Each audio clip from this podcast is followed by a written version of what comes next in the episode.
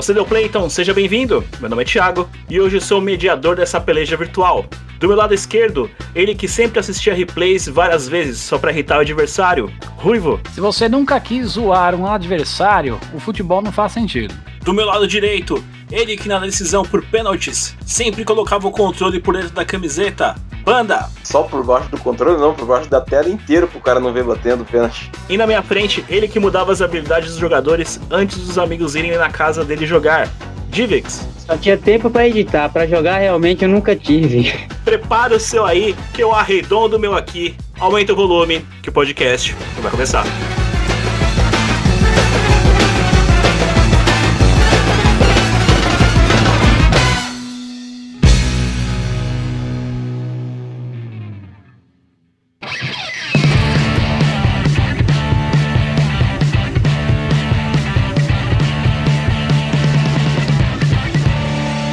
Podcast Paralelo.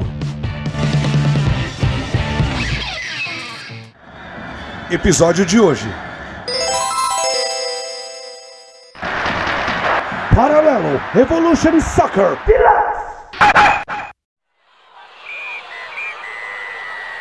Maior espetáculo da Terra, futebol e o gol.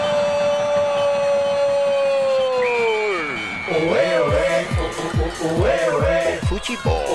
Começando aqui mais uma edição do podcast Paralelo. Hoje, mais do que especial em clima de Copa do Mundo. Sim, mas não iremos falar sobre futebol em campo real, vamos falar sobre o futebol virtual. E hoje eu trouxe aqui um time de peso para falar sobre futebol virtual. Time do podcast Paralelo foi colocado de reserva ao banco e eu trouxe verdadeiros profissionais da área do futebol virtual para poder falar com a gente. Ele, que já participou aqui de uma edição anterior conosco, e aí, Ruivo, tudo bem? Tudo bem, cara. Eu só não gostei muito desse é, time de peso aí, que você já falou que eu sou gordinho, mas tudo bem. Tô, tá tudo certo. Time, time experiente, Ruivo, time experiente. eu jogo o segundo controle na casa do amigo, aquele controle detonado, sabe? Com o de pé de travado, né? Exatamente, que a gente perde e coloca a culpa no controle. E hoje, especialmente, eu tenho dois eu ia falar ex-editores, mas não posso falar ex, né? Porque editor é sempre editor, né? Né, Panda? Tudo bem? Tudo tranquilo, tudo certo, né?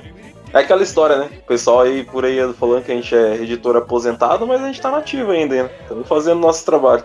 Uma vez editor, sempre editor, né? Ah, tá no sangue, não adianta. e ele, que eu tenho o imenso prazer de trazer aqui também. E aí, Divix, bom? Prazer estar tá aí com vocês aí. E vamos que vamos. Eu sim sou um ex-editor. o Panda é tá nativo aí, mas eu volto aqui a mexer nos meus arquivos aqui, da saudade. Mas o problema é o tempo. Mas estamos aí, tem muitas histórias aí para contar. Sim, sim. Eu vou, vou, querer extrair muito de vocês, porque temos duas lendas aqui, né, Ruivo, nesse episódio. Pô, duas lendas mesmo, cara. Os caras que fizeram a alegria de uma galera aí. Tudo bem, já faz alguns anos, né? Pessoal, é, alguns aposentados, outros nem tanto, mas, poxa, é muito legal falar com vocês.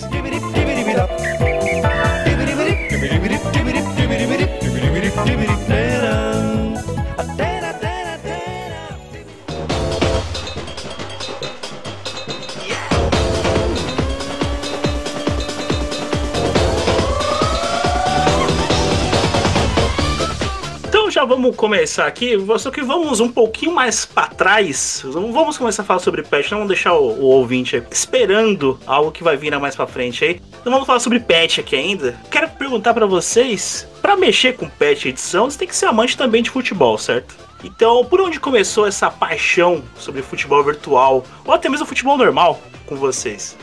E aí, ô Divix? Cara, você aqui acho que poucas pessoas me conhecem, principalmente o que eu fiz fora do, das edições, né? Mas eu fui jogador de futsal profissional e minha paixão vem desde criança, cara. Até os 23 anos fui jogador. E a paixão das edições, ele vem no Play 1, né? Teve o grande Mago Branco, que fez grandes patch aí eu era apaixonado pelos jogos do Play 1 de futebol. Eu, na verdade, só jogava futebol, cara. Não teve outro jogo que eu fui apaixonado para jogar nos games, né? Lá em Super Nintendo, sim, eu jogava os jogos mais antigos, gostava muito, mas a partir do Play 1 só joguei futebol. Eu era, foi aí onde começou toda essa paixão, né? Você disse que jogou até 23 anos futebol. Você, você chegou a jogar em algum clube profissional assim? Ou... Joguei, eu joguei no, no antigo, no antigo Blue Life. O plano de saúde, não era? Blue Plano Life? de saúde Blue Life, eu jogava no time de futsal. A gente foi campeão metropolitano, fui jogar em Portugal, na Espanha. Então, assim, me ajudou muito também nas edições de atributos de jogadores, né? Pra entender um pouco como funcionava. Sim. Joguei aí até os meus 23 anos. Depois tive um problema familiar e aí eu tive que pender para outros lados. Ô, Panda, ficou meio feio pra nós agora, né? Panda e Ruivo, né? A gente tá falando com um cara que jogou também nas quatro linhas, né? Pô, o cara já começou o podcast humilhando a gente, né? Falou que foi profissional do futebol. É, Eu tenho uma, uma boa história no futsal. E você, Panda, sua paixão do futebol vem de onde? Ah, veio desde criança também. Me lembro que eu jogava futsal também aqui, jogava, mas jogava pelo time da cidade. Não fui um jogador europeu igual o de Vix, não. Mas é, jogava pelo time da cidade, futsal aqui durante, joguei durante até meus, até meus 20 anos, mais ou menos.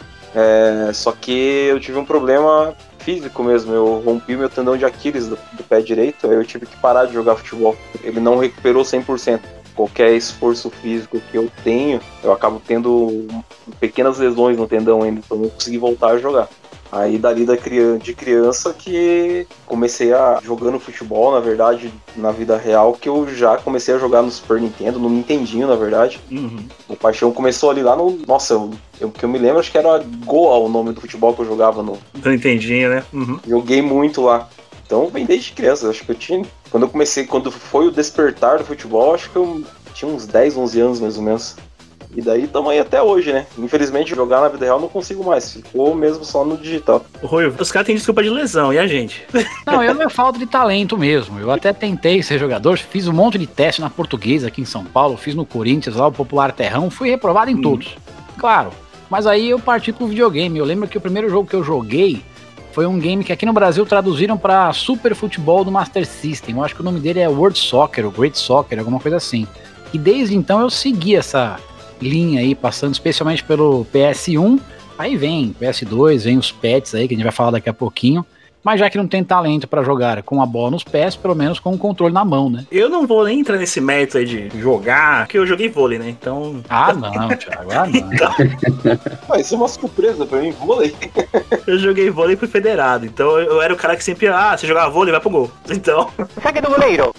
Vai dizer que não era o último a ser escolhido também, não, na hora da pelada, né? é, eu tinha desculpa, né? Que os caras viam assim, ah, o Thiago joga vôlei, vai pro gol. Então, dessa vergonha de ser o último, eu sempre me lembrava. Ó, ganhamos uma interclasse, Posso falar que ganhamos uma interclasse. Então, o, o Panda já mencionou aí, o Ruivo também. E você, Divix, qual foi o primeiro jogo de futebol que você lembra ter jogado assim na, na vida? Primeiro jogo foi do Play 1 mesmo, viu? E eu já comecei jogando pet, né? Porque eu não conhecia. Cara, eu falar a verdade, meu irmão tinha um Nintendo 64 e eu, eu tinha um futebol. Não sei se era era- acho que era algo assim, do Nintendo 64. Só que quando eu ia na casa do meu colega que ele tava jogando Play 1, jogo de pet, que tinha um Roberto Carlos que corria.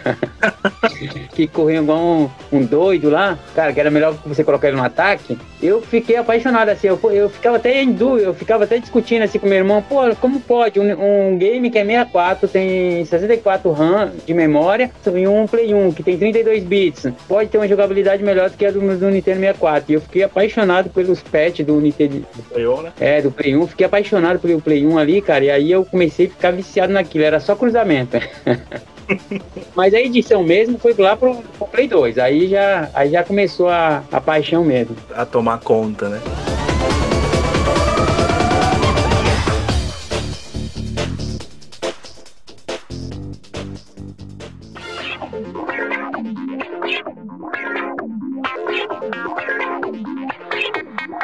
Esse negócio de edições já vem de, de antigamente, né? Que nem o Ruivo mencionou, o, Super Futebol já era um futebol editado, não era, Ruivo, pro Master System? Ou, ou pelo menos portado pro Brasil, vamos dizer assim? Eu acho que localizado talvez seria. Isso, a palavra correta. É, eu acho que foi localizado. O nome dele eu não tenho certeza, mas eu acho que é Great Soccer. E aí no Brasil, como obviamente a gente gosta muito mais de futebol que os americanos, eles até localizaram aqui pro Brasil. Mas foi o primeiro contato que eu lembro, assim, com um jogo de futebol, cara. Então já tem essa expectativa. Depois Super Nintendo, né, com o famoso Campeonato Brasileiro 96, que até hoje é uma lenda. E desde então tem muita edição, né, cara? É bem legal isso. É, o, o que eu lembro de ser o grande abre-alas assim de edição, os especialistas me corrijam, que estão presentes se eu estiver errado, não foi o Campeonato Brasileiro 96? Se não me engano, acho que teve o Campeonato Brasileiro 95 no International Superstar Soccer, né? Aham. Aí veio o 96 no International Superstar Soccer Deluxe, se eu não me engano, acho que foi isso. Quem editou, por aqui parece que é uma equipe peruana, não é? Equipe peruana. Eu não vou me recordar o nome agora da, da equipe lá, mas é, foi, foi os peruanos que Uhum. Inclusive, o pessoal, eu não sei se foi o pessoal da. Eu não vou me recordar agora o nome da equipe ali que tá sempre fazendo patches ali. Mas eles encontraram o cara lá e, e até fizeram uma entrevista, parece, com ele, conseguiram ah, dados a mais. Deixa eu interromper esse episódio aqui, porque essa informação é muito importante, ela não pode ficar fora desse episódio que a gente tá fazendo sobre Pet. Sim, ele foi entrevistado pela revista Vice. A entrevista, eu achei o link, vai ficar disponível na descrição desse episódio. E além disso, eu mantive contato com o Wagner, do canal Portal dos Jogos. Ele já fez um vídeo falando sobre isso. Eu mantive contato com ele, pedi autorização e eu vou colocar um trecho onde ele explica isso, quem é o criador e qual é o nome da equipe. Já agradeço de antemão ao Wagner que liberou a gente utilizar esse áudio do vídeo dele. Acabando o episódio aqui, também vai ficar na descrição o canal dele, Portal dos Jogos, e também o link direto pro vídeo. Acabando o episódio, vai lá, dá o like no vídeo, se inscreve no canal dele e comenta que você foi lá pelo podcast paralelo. Então escuta aí a informação correta e em seguida segue o podcast. Bom, como eu disse anteriormente, logo que foi lançado, o International Superstar Soccer se tornou um sucesso devido à sua jogabilidade e gráficos. Rapidamente se tornou um fenômeno mundial, uma febre mundial, certo? Pois bem, um grupo de jovens em Lima, capital do Peru, liderados por Lobsang Alvitz, eu não sei se é exatamente essa a pronúncia, acreditavam que o jogo poderia ainda ser muito melhor, muito mais do que era. Com esse pensamento e se utilizando do fato de não existir clubes da América Latina no jogo, esses jovens, liderados por Alvitz, faziam parte do Twin Eagles Group, uma empresa peruana que fazia modificações para jogos, decidiram começar a modificar o International Superstar Soccer, trocando as seleções e os seus jogadores por clubes da América do Sul e jogadores e uniformes reais, o que não era permitido fazer na época oficialmente, devido às licenças, né? Que era preciso você ter essas licenças para colocar os nomes reais de jogadores, é, os emblemas dos times e os uniformes etc. Quer dizer, até hoje é assim, né? Você precisa ter a licença para fazer isso. A não ser que você seja o, o pirata da tecnologia, né? Aí você pode fazer a lacarária do jeito que você quiser e foda-se os direitos. Com o lançamento do International Superstar Soccer Deluxe e com a ascensão meteórica do Ronaldo em 1996, Ronaldo Nazário de Lima, Lobsang Alvitz teve a ideia de, aspas, criar o Ronaldinho Soccer 97. Não é criar, né? Na verdade, modificar o International Superstar Soccer Deluxe, que foi exatamente o que ele fez ali no ano seguinte, em 1997. E as edições do Super Nintendo avançou pra caramba ultimamente. Então, o pessoal mexeu bastante. Sim, até hoje tem edições, não é, Ruivo? Tem, até hoje tem, até uma galera aí. Tem uma equipe chamada Forte Gomba que faz Copa do Mundo, Campeonato Brasileiro. Cara, eu acho maravilhoso. E essa equipe peruana, ela não fez só no Brasil, não, cara. Ela fez Campeonato Argentino 96, Campeonato Peruano 95. Cara, tinha várias edições lá naquela época, era bem legal. Só que aqui era um pouco mais restrito, né? Não tinha internet naquela época, então para você encontrar alguma coisa nesse sentido, tinha que achar lá no Paraguai um cartucho do Campeonato Argentino que aparecesse aqui no Brasil e tal. Mas a famosa Campeonato Brasileiro 96 e tinha um Campeonato Brasileiro 3 também. Eu só não vou lembrar exatamente de qual ano que era. Fez muito sucesso por aqui também até hoje. Tem uma galera que tem os cartuchos aí. Isso, e vale uma, uma raridade, hein? Vale uma, uma bela nota quem tem esses cartuchos ainda. Pois é, né? Tem gente que coleciona jogos piratas, né? Especificamente esses jogos editados e tal. Eu acho que eu gostaria de ter um, vou ser bem sincero. Eu tenho o Campeonato Brasileiro 3 aqui, mas ele é uma versão repro, né? Não é a versão Uhum. lá dos anos 90. Eu acho legal. É, inclusive, esse campeonato argentino, 96, eu tinha o cartucho dele. Aí, ó, É, igual você falou, o pessoal que é mais. é, aqui, o Paraná, por ser mais próximo do Paraguai ali, facilitava a entrada aqui dos produtos. Eu joguei muito campeonato argentino 96 do Super Nintendo. Não, nós temos um milionário aqui, né? É relíquia mesmo, hein? Vale um bom dinheiro esse cartucho aí. O problema é que eu tinha, né? Não existe mais. Pobre de novo.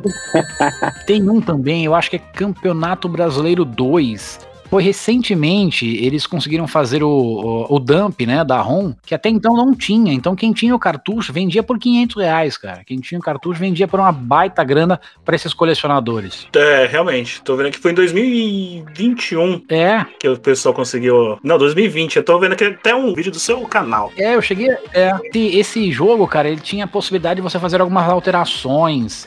É, esquema tático, de, tinha artilheiros também. Era uma versão bem específica assim no Super Nintendo. Muito legal, cara. É em cima do, da versão japonesa do, do International. É isso mesmo. Isso, que na, na versão japonesa, como sempre foi a melhor versão de todos os futebols, já coloca essa polêmica aqui, tinha mais opções. Dava pra editar o nome de jogadores e dá pra ver também a lista de, de artilheiros. Era bem Isso. completo. Era bem legal mesmo. A narração era mais completa também, falava o nome, da, como era a versão com seleções, falava o nome das seleções também Uhum. durante a narração. A narração era mais completinha do que a versão americana. Vou colocar um- uma coisa em debate aqui com vocês. A versão que sempre rodou pro restante do mundo sempre foi capada. Aí eu já coloco todos no assunto. Eu sempre achei todas as versões de futebol japoneses, isso o, o, Wing Eleven pro PES e assim por diante, sempre o que, que é feito lá era melhor, era mais completinho, com mais opções. Vocês também tinham essa percepção? Chega a ser visível, na verdade, porque a, a versão europeia se enxugava principalmente a questão de narração. Uhum. A narração sempre vinha com menos arquivos, ou às vezes eles tiravam, como a gente diz lá, o call name, que é o nome dos jogos das equipes. Eles sempre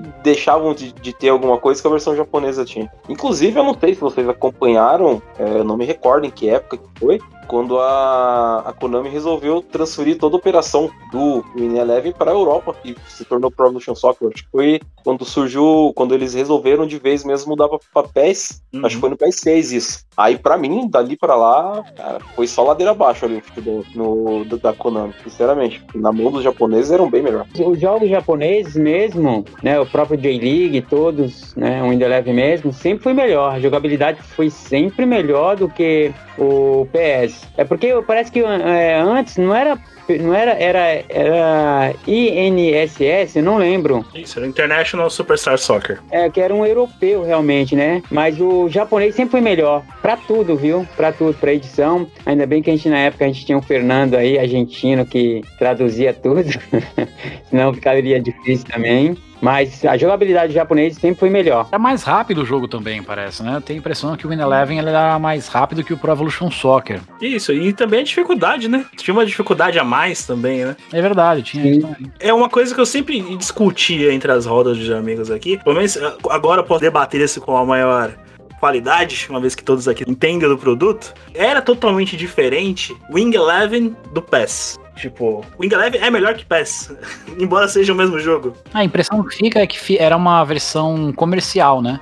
O Uhum. PES era uma maneira de você mostrar pro ocidente um jogo de futebol mais comercial, que captasse mais pessoas, que atraísse mais pessoas de mais idades e tal, né? Inclusive, eles sempre usavam jogadores famosos para poder promover o jogo né? na Europa, no caso. Eles sempre estavam tentando, é justamente o que o Rui falou, sempre tentando captar mais um público aí, usavam jogadores famosos para já na versão japonesa ali, a partir do acho que a partir do, do 8 ali era sempre. Eles usaram o Zico, inclusive, né? Sim. O Zico, Nakamura, eles usaram bastante ali. Aí na Europa vivia. E era meio que localizado. é, eu acho que foi no, no PS5, se eu não me engano, teve algumas versões com jogadores diferentes. É, a mais popular a gente conhece lá, que eles fizeram propaganda com, acho que, se não me engano, com Drogba e Lampard, se eu não estou enganado. E, mas teve alguns jogadores, tipo, na Espanha era outra capa, na Itália era outra capa, e o não mudava também. Tentando popularizar mais o jogo em si, né? Aham, isso. E também localizando pra cada região, né? Também começou a introduzir o- as linguagens de cada região, né? É verdade, o PS já era mais comercial mesmo. O japonês dava mais valor para jogabilidade. E sem contar também a parte da própria J-League, né?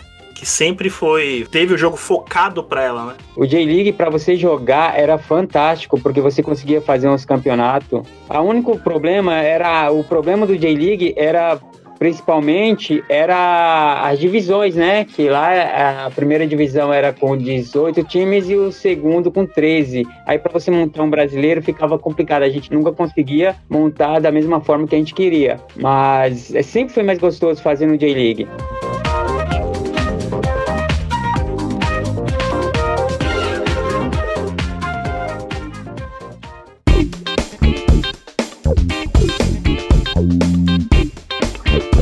Sobre os futebols aí, a gente já pode começar então a, a pular ali pra parte do Play 1 em diante. Deixa eu perguntar uma coisa pra vocês, aí, já entrando, começando a entrar em parte de edições. Como começou isso de querer editar?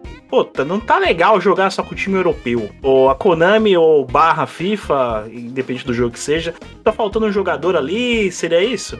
Na verdade, comigo foi assim, a geração Super Nintendo, eu achava, eu achava como criança de que Campeonato Brasileiro 96, Ronaldinho Soccer era um jogo oficial. Uhum. E na minha cabeça era um jogo oficial. E quando foi pra geração PlayStation 1, eu comecei a jogar lá no Eleven 3, versão final. Existia é, pra versão, acho que a, a No caso, que era, é, digamos, a versão europeia do Eleven pro PlayStation 1, existia, existe um campeonato peruano 96, eu não sabia. 96, não, não 98. É, eu não conhecia, fui conhecer depois de muitos anos que um outro colega aqui de edição é, meu ali, que o Divigo até conhece, o Evandro, é, me apresentou. Então, assim, é, Do Play 1, essa versão, desculpa? é do PlayStation 1, Campeonato Peruano 98. Nossa, é- essa eu nunca tinha É, ouvido feito, falar. é uma base como se fosse do Win Teve o Win Eleven 3, Uhum. World Cup 98 e o Win Eleven 3 versão final. A versão do ISS é mais baseada no do- na do Win Eleven 3 World Cup 98. E o Sim. patch é em cima dele. E eu também desconhecia. E o pessoal mudou até a narração, pô. Fizeram uma narração caseira e a narração é divertida, inclusive. Permite um jabá? Todo? Tem no canal lá. Opa! Aí, ó, viu? Dá uma caçada lá que tem, cara. É exatamente isso. Um futebol 98 do Campeonato Peruano, numa versão antiga do N11, cara. Qual o site, Ruivo? Já completa o jabá? É no canal do Ruivo. Canal do Ruivo. É isso. Então, aí, é, a partir. Fui jogando o Eleven 3, o Eleven 4, o Eleven 2000, uma das versões é, favoritas minha. E um dia eu saí da escola e tinha uma locadora de videogame bem do, do outro lado da rua. Sempre passava lá, que o menino, o filho do dono, estudava na mesma sala que eu. Uhum. E ele falando, ó, chegou o Campeonato Brasileiro lá pra gente, né? Poxa, era a Copa João Avelange. Eu, isso foi em 2001, acho que 2001 foi a Copa João Avelange, se não me engano. Ou foi 2000, eu não me recordo. Mas ele falou, ó, chegou o Campeonato Brasileiro lá do, do Playstation e tudo mais. Falei, Terminou a aula, eu fui correndo ver como que era. Nossa, era viciado em jogar. Aí na hora que eu cheguei lá, que eles colocaram no, no Playstation 1, tava o menu do Win Eleven 2000. As bandeiras das seleções, tudo, só que no lugar do nome tava dos clubes. Daí eu já comecei a olhar pra tela da TV e falei, ah, mas como assim, cara? Tá, as bandeiras das seleções estão ali, mas tá o nome dos clubes. Aí na hora que passou pra próxima tela pra escolher os uniformes, estavam os uniformezinhos, as miniaturas dos clubes é, brasileiros mesmo. A hora que foi pro menu de, de formação, estavam os jogadores brasileiros. Daí começou a me dar um estralo na cabeça. Falei, caramba, eu não acredito. O jogo não é oficial, é modificado. foi, daí assim, nossa, na hora que entrou na partida, os jogadores certinho, uniforme. Eu lembro até hoje do Atlético Paranaense, que tinha aquela camiseta do, da, da TIM, que tinha em, azul escrita a logomarca da TIM. E tinha o Souza, o jogador Souza do, do Atlético Paranaense. Daí ele tinha o cabelo meio que de, de cascão assim. Eu olhava pra aquilo e falava, cara, é igualzinho o jogador, é idêntico. A gente já falava isso do Ronaldo, do Roberto Carlos, só por ser careca, né? Era super real. Aí ali eu fiquei naquilo na cabeça, falei, cara, o jogo não é. Jogo é, é um jogo modificado. Eu não tinha o nome pra pet, ninguém sabia o que era pet na época. Sim, sim. Aí nisso comecei a pensar. Aí comecei a ligar as coisas. Falei, nossa, o menu do Ronaldinho Soccer 98 é igualzinho do International Superstar Soccer. Então não é oficial o negócio. Ronaldinho Soccer 97! Aí começou a se popularizar as lan houses. Eu não tinha computador em casa ainda. Eu comecei a pesquisar na internet. Fui indo, fui indo até que eu encontrei o fórum da W11 Online, que é onde a, é, já tinha um pessoal editando ali e tudo mais. Foi surreal quando eu descobri, na verdade. E dali começou. Depois de um tempo, eu consegui um, comprar um computador, Windows 98 ainda, para poder, um computador meio velhinho, um 233 ainda, Pentium 233. Mal conseguia rodar um emulador de PlayStation 1 daquela troça lá. Aí foi quando eu comecei a modificar, indo na Lan House, eu não tinha internet, pegava os arquivos e vinha em casa para modificar. Mas foi justamente nesse foi dessa forma mesmo, quando saiu o primeiro campeonato brasileiro do PlayStation 1, que as, era as bandeiras das seleções mesmo. Foi ali que eu descobri realmente que, que não existia jogo oficial brasileiro. O Divis, pra quem não conhece, se é que alguém não conhece ele ainda, ele é um dos idealizadores de um selo, né, Divix? Acho que é essa, essa palavra correta, né? Um selo de editores. De uma história, né? De uma história bacana aí que a gente começou aí, na verdade, como o Panda falou aí, 2000. Na verdade, minha história começa em 2002. Graças a Deus vocês falam em pet de 1996, cara. E eu lembrando que em 1996 tava jogando bola em Portugal. Falei, meu. é muito louco isso, né? Só que eu comecei em 2002 realmente, né? Com a W11, né? Que foram os fundadores um real e um nome. E tinha mais uma equipe que fazia as tours, que era de Portugal, né? Sim. É o Tato, um pessoal das antigas aí. E comecei junto com eles ali, aprendendo muito com eles. Eles foram pioneiro aí em 2002. E, cara, eles lançaram um patch de 2002 que, assim, foi revolucionário no mundo inteiro. Não foi só no Brasil, não. Não teve patch de tamanho é, capricho, tamanho qualidade. Foi aquele 2002, Campeonato Brasileiro, que a partir dali começou a emoção. Falei, não, e é isso que eu quero, é isso que eu vou pra cima. Em cima do, do Wing Eleven 6 J-League, né? O J-League, o Wing Eleven 6 J-League. É, foi o primeiro patch assim para Play 2 realmente, depois foram liberando as tools. E aí a gente foi buscando informação, foi buscando cada vez mais. E aí a gente chegamos aí a montar uma equipe. Eu fiz parte de várias equipes, né? Mas a, a W11 foi pioneira. Qualquer crédito aí de editor no Brasil pode dar pros caras, porque foi por onde que mexeu a paixão de todo mundo. E por ali começou a minha história. E depois eu atropelei os caras. Eu, eu... Virou a criatura atropelando o criador, né? É, foi muito conhecimento, foi muita busca, entendeu? Eu me dedicava mesmo, eu me dedicava mesmo, tinha tempo para isso na época. E realmente aí eu aprendi a mexer em todos os, os lados de edição, tanto gráfico como hexadecimal. Acho que aqui no Brasil eu fui totalmente pioneiro disso aí. E ali começou a paixão. Começou a paixão no 2002 e aí teve muitos pets, muitos. Eu tenho uma média aqui de mídia gravada. Vou falar para você que eu tenho mais de 150 pets que eu, que eu fiz. É porque tem alguns pets que ele acaba sendo uma pequenas modificação, né? Transferência de jogadores, essas coisas conta muito. Quando o Kaká foi pro Real Madrid, pelo amor de Deus. Sim. Você tinha que fazer a atualização, senão os moleques te matavam. Mas realmente começou no 2002. E aí vai ter muita história ainda. Aí. Você mencionou que foi o pessoal português que começou a editar, mas é, eram todos a W11? Eu pensava que a W11 era 100% brasileira, entre aspas, né? Porque a gente sabe que é um, é um, conglomerado mundial de editores, né? Pelo que eu entendi, depois mais pra frente. Eram portugueses e brasileiros ou tinha pessoas de outros países também? A, a W11 era totalmente brasileiro, só esses dois começaram, o nome e um real. Só que acontece, é, o Tato era o português que fazia as tools. Mas para desenvolver as tools, você precisava das offset. E quem, quem achava as offset era o Onome. Então, o que acontece? O Onome achava as offset dos jogos pelo hexadecimal, passava essa, essa linha de programação para eles e eles montavam as tools. E aí tinha uns argentinos também que decriptava os kits, que era um outro tipo de programação para poder visualizar o uniforme e saber a medida certinha para poder fazer as trocas. Então, é, assim, era um grupo internacional. A, a W11 era 100% brasileira, só que tinha outros, argentino e português por trás para desenvolver essas tools para poder sair os patches. Porque sem essas tools, não tinha como trocar o uniforme. Não dá para trocar o uniforme pelo hexadecimal. Agora vou fazer o papel do ouvinte, que provavelmente deve estar banhando nesse momento. o que, que é TUS? Tenta explicar de uma forma simples e leiga pro, pro nosso ouvinte. É, TUS é um programa simples onde você faz, né, é a troca de imagem, na verdade uhum. a maioria é troca de imagem. É por ela que você sabe se a imagem é 8 bits, se é 16 bits, se é Sim. 4, 2 bits.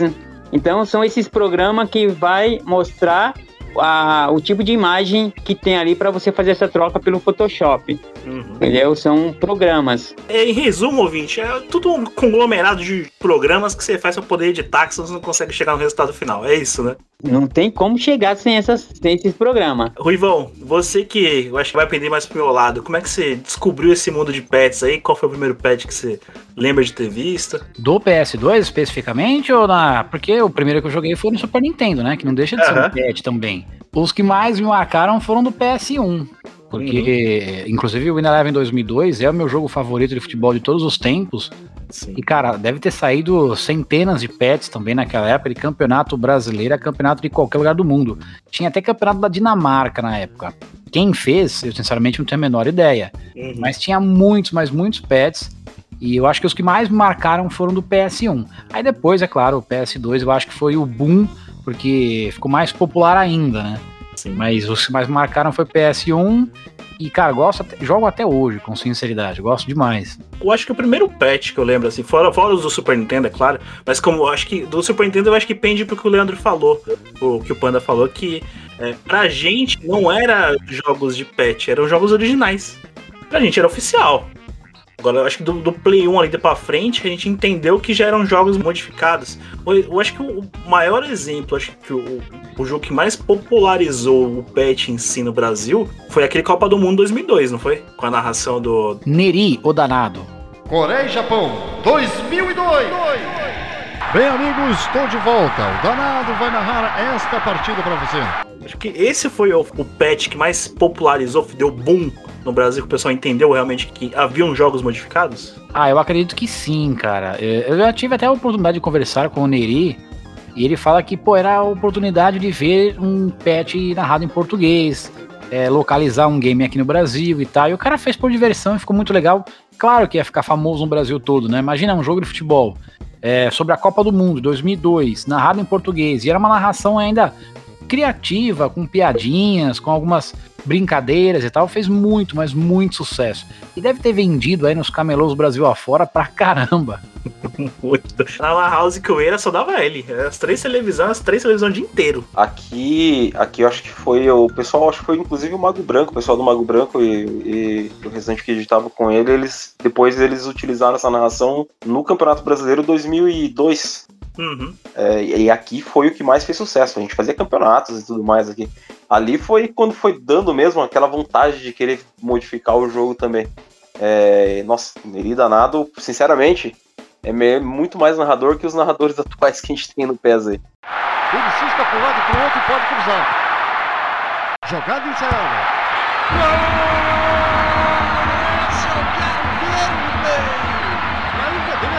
Confira comigo no replay. Você conferiu? Oh, narrava oh. demais. Narrava demais. E, inclusive, faz um ou dois anos atrás, eu resolvi fazer um patchzinho clássico no Eleven 6, versão final, que é um- Uhum. uma versão que eu gosto pra caramba, por causa da Master League, de ter as três divisões. Eu peguei e deu trabalho, foi uns dois meses, mas eu adaptei a narração do, do danado pra ele lá. Tá lá no Play 2 lá também, nesse Win Eleven 6. Que eu sou fãzaço do cara mesmo, narração muito show de bola. Uh, você erraria esse gol? Até furava a rede dali. E agora vamos ao comentário do jogo, com Júlio César. Eu tenho uma pequena impressão que o estragou o espetáculo.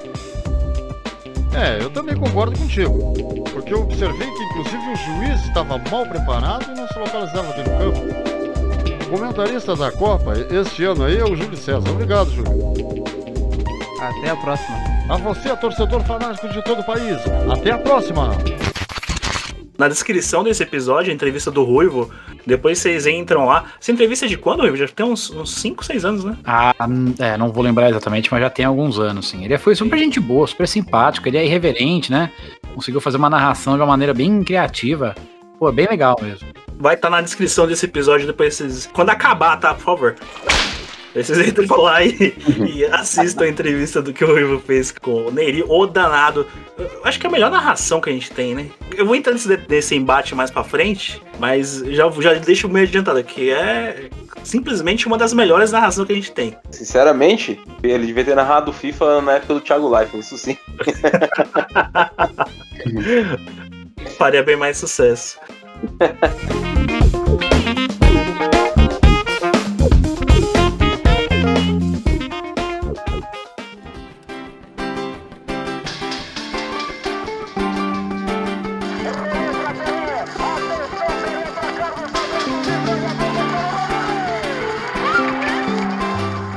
Já entrando de cabeça nessa parte de edição de pets, aí que, que o Vix já começou a mencionar, você não chegou a mencionar, né, Vix? Que se você é o um dos idealizadores do Brazucas, né?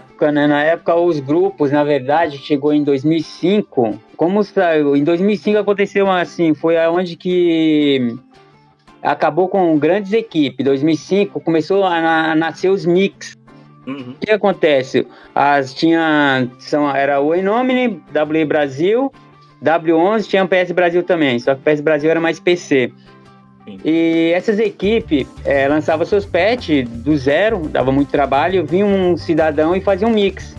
E o mix acabava sendo melhor do que o próprio pet, porque você tirava alguns bugs, colocava um uniforme novo, alguma coisa, Exato. e aí os caras começavam a levar os créditos. E aí os editores mesmo, eles desanimaram. E aí eles começaram a querer parar. E foi aí onde eu falei, eu conversei com o pessoal da, da Winomini, que já tinha pouco, mas o pessoal da W11 estava parando. E aí nós montamos, fizemos essa fusão do Brazucas aí. E durou, acho que uns. A equipe mesmo durou acho que uns três anos. Depois eu ca- acabei levando sozinho até 2011, fazendo parceria com outro pessoal. Mas a ideia mesmo surgiu surgiu minha, né, para não deixar morrer. Eu era- tinha muitos pets ainda para ser lançado. Gostava muito. Na época tinha um pessoal que fazia os uniformes, outro pessoal do estádio. Aí tinha eu que cu- cuidava da parte de montagem hexadecimal. Mas faltou muito e teve muitas vezes que eu tive que aprender a fazer outras coisas porque não tinha ninguém para fazer. E os mix rolando à torta direita. E quando saiu essa fusão, cara, foi sensacional, porque é, em todas as equipes que eu participei, tanto da W11 como da Winome, a gente dava entrevista pra revista, cara. E era muito bom, os caras procuravam a gente direto, tem essas revistas até hoje aqui. E era algo assim que valia a pena, porque você fazia um bom trabalho e era reconhecido, né, pelas revistas de games. E justamente é, por fazer esse trabalho, por ter um, um reconhecimento, a gente continuamos até 2011. E foi, foi assim, foi um processo muito bacana. E o Brazucas é hoje, assim, até hoje. Teve uma época que o pessoal fazia campeonato me chamava, né, para participar dos campeonatos, para estar presente. Então foi algo muito gratificante. E, cara, e os pets quando você fazia que lançava no próprio site que eu tinha do Brazucas mesmo, era muita gente. Mas, cara, nada é pra sempre, né? Mas a gente ainda mata a saudade, a gente tem nossas relíquias, né? A gente dá valor pra isso. E assim, Brazuca tá na pele, né? Tá na pele mesmo. E é algo assim muito gostoso. Fizemos, fiz grandes amigos como o Panda. O Panda vem desde da, daquela época. Poxa, tá nativa, Lindomar, Vilmar, tá tudo aí. E, cara, é muito gostoso. Muito gostoso mesmo. Foi uma história que né, colocamos aí nesse, na internet aí, que, que é muito, muito bom. Muito bom mesmo. E o Brazuca foi, foi, foi algo assim que me fez grandes amizades, grandes amizades mesmo. Você chegou a mencionar da, revista, eu tenho ela aqui em casa. Eu lembro como se fosse hoje o dia que eu comprei ela. PS Word. Só não vou lembrar o ano. Eu achei o PDF dela. Tô com o PDF dela que é aberto aqui na minha frente. A capa diz Piratas ou Heróis. Soldados da pirataria ou heróis num país esquecido pela Sony. É muito louco isso, cara. É muito louco porque essa revista, eu não sabia que um advogado ia responder é, algo em cima da minha resposta. Ele ia analisar a minha resposta e ia fazer, ia fazer se era piratas ou não, né? Uhum. Então ele me fazia uma pergunta, eu respondia e o advogado respondia se aquilo era pirataria ou não, né? E foi muito bacana porque eu fui entender, eu fui entender que a pirataria, mesmo que eu coloco na internet de graça, ele não deixa de ser uma pirataria porque as pessoas vão usar com má fé daquilo. A partir do momento que usou com má fé, vira pirataria. Né? Mas foi essa revista, eu falei com os editores, foi a que mais vendeu da PS Word, cara. Vendeu demais essa revista. E foi bacana, eu gostei, eu gostei mesmo. Eu tenho ela, eu lembro até hoje. Eu, eu tinha 18 anos, eu trabalhava em Santo André. Na minha hora de almoço, eu saí, eu comprei ela, eu li ela na, na minha hora de almoço todinha. Pra você ter ideia como é que era. É, foi uma revista aí espetacular. Vou deixar também no link, nos comentários aqui do, do episódio. Quem quiser ler lá depois da revista. Eu só não vou lembrar o ano correto. Essa matéria eu acho que foi em cima do, do um patch do que eles fizeram no Eleven 10, eu acho. Então acho que pode ser que seja de 2006, 2007 essa revista. Eu acho que ela é de 2006, porque dentro da revista tá falando do PES 2007. Então eu É, então- suspeito que ela seja de É bem, é 2006. bem, eu, eu tenho elas aqui, tá, mas tá tudo encaixotada. Uhum. Eu acho que é 2006, porque eu lembro desse patch que eles lançaram, porque logo, foi logo quando saiu, acho que o, o In Eleven 10, o, eles lançaram o, o Brazucas Light, se eu não me engano. Isso. Poxa, a galera tava toda jogando o In Eleven 10 originalzão, sem licença, sem nada. Uhum. Aí o Divix foi lá e meteu uns hexadecimal, licenciou todos os times lá, e a galera pirou. Teve patch que a gente fizemos do zero, tudo no X, cara. Não tinha. E é engraçado que eu demorei, eu tinha um processo, é, vou até contar aqui, de como que era feito a codificação, né, a encriptação do Option File, porque naquela época era não saía tudo de edição, você não tinha como editar jogador, mas existia o Edit Mod, né, para você editar. E só que era tudo encriptado, não tinha esse esquema de que sai hoje muito rápido, né, que saía, né, saía depois do de um tempo, aí o pessoal pegou a mãe e saía muito rápido para você editar jogadores. E eu achei uma função, conversando com o nome, eu achei uma função no hexadecimal de temp. Então o que, que acontece? Você abriu o jogo no, pelo emulador do Play 2 no, no PC, e no tempo do hexadecimal tava todo o option file decriptado. Então era, é, era, eu passei assim fazendo sozinho durante assim, acho que uns 4, 5 anos, é, na frente de todo mundo. Então todo patch que saía, é, jogo que saía de lançamento, tanto os PES 6, 7, 8, nós sempre estava na frente porque eu tinha, é, eu não precisava ninguém fazer nenhum programa eu já sabia como que eu precisava fazer, só editar o jogador pelo próprio Edit Mod e decriptar e ali pegar as offset e montar a database direto na BIM do jogo. Né? Então foi, foi assim, foi um diferencial muito grande assim na minha história de Windows Eleven. Tô com a geral no bolso, garantir meu lugar.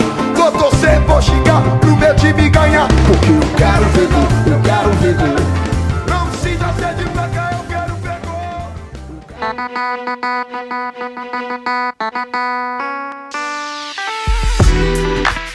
Cara, eu queria saber se em nenhum momento naquele período lá vocês tinham medo de um eventual processo. Passou isso pela cabeça de vocês? Ou era uma coisa assim, de fã para fã, joga na internet, deixa a galera se divertir aí, até porque, desde já, eu agradeço a cada um de vocês, não só ao de Vix e ao Leandro também, eu acho que vocês mereceriam ser muito mais reconhecidos do que foram, porque fez a alegria de muita gente no Brasil inteiro, pessoas que nem sabem quem são, mas que fez, fez a alegria de muita gente. Mas naquele, naquele período lá, nunca rolou um medinho assim de, cara, se a Konami pegar isso aqui, será que não dá BO? Posso complementar a sua pergunta, ô Rio? Sim, senhor. Se em algum momento, se houve algum contato da Konami com algum dos editores aí, ou vocês ouviram papo que a Konami chegou a entrar em contato com alguém? Vou responder primeiro, depois a Konami responde. Uhum. É, é muito louco isso, cara, porque assim, foi o que a Konami própria, ela reconheceu o PET aqui no Brasil, foi o que levantou eles aqui na América do Sul. É tanto que eu vou contar algo agora, porque um real hoje, ele, eu chamo ele para fazer entrevista, as coisas, ele não vem, ele não faz entrevista. Porque é, um real, na verdade, por causa dos pets, por causa do reconhecimento, claro que a gente ficava com medo da pirataria, mas pro lado de Polícia Federal, né? Por, por esse lado a gente tinha realmente um receio, por isso que a gente colocava tudo de graça, sem cobrar nada. Era uma das coisas que a gente fazia, colocava de graça, sem cobrar nada, porque é, a gente entendia que estava fazendo por prazer e por paixão. Mas o um real ele foi chamado pela própria Konami da América do Sul para fazer parte da equipe da América do Sul da Konami, justamente por causa dos pets, entendeu? Depois que ele entrou, ele fez ele fez parte, ele fez parte da, do PS da América do Sul, aí sim ele desvinculou tudo, né? Ele não, não queria falar sobre nada sobre história de pet, porque ele estava com o pessoal. Mas foi aí onde o pessoal conheceu ele. Ele deu muita dica, né, também pro pessoal. A gente conheceu o, representante aqui na América do Sul, buscou muita informação. O PS, eles buscaram muita informação no Brasil para como melhorar o PS. E isso foi legal, foi, foi, foi, foi bacana da Konami. Mas em termos da Konami procurar para tipo de algum tipo de processo, nunca teve não. A gente editava mais era por amor, por paixão mesmo. Medo sempre correu aquele receio assim, mas que nem ele falou, a Konami nunca se pronunciou a respeito. Eu, sinceramente, tenho a visão até hoje, pode perceber que foi, até hoje o pessoal modifica o PES e a Konami não fez nada, porque eu acho que é um favor que, que a gente faz para eles, de certa forma que é licenciar os clubes que eles não, não têm licença, modificar estádios, deixa o jogo mais bonito e com isso eu acredito que, que, que fez popularizar mais o PES foi isso, o, as modificações. Então acho que por esse. Posso até falar, só tá falando bobagem, mas eu acho que de certa forma eles até gostam quando o jogo é modificado. É bom para eles. Porque, querendo ou não, é chato você pegar o jogo todo original lá e não ter nada, né? Você vai pegar um um Arsenal da vida, igual acontecia muito com a liga inglesa, e tal o London FC lá, no, no- era, era horrível aquilo. E vamos ser bem sinceros também, né? É, pagar direitos para a Liga da Inglaterra, Liga Brasileira, qualquer outra liga, deve ser caro pra caramba. Então os caras lançam lá um jogo de futebol, meio que deixam as ferramentas por aí, e quando a comunidade faz um patch, edita lá, é claro que chama muito mais atenção. É, é de certa forma que nem você falou.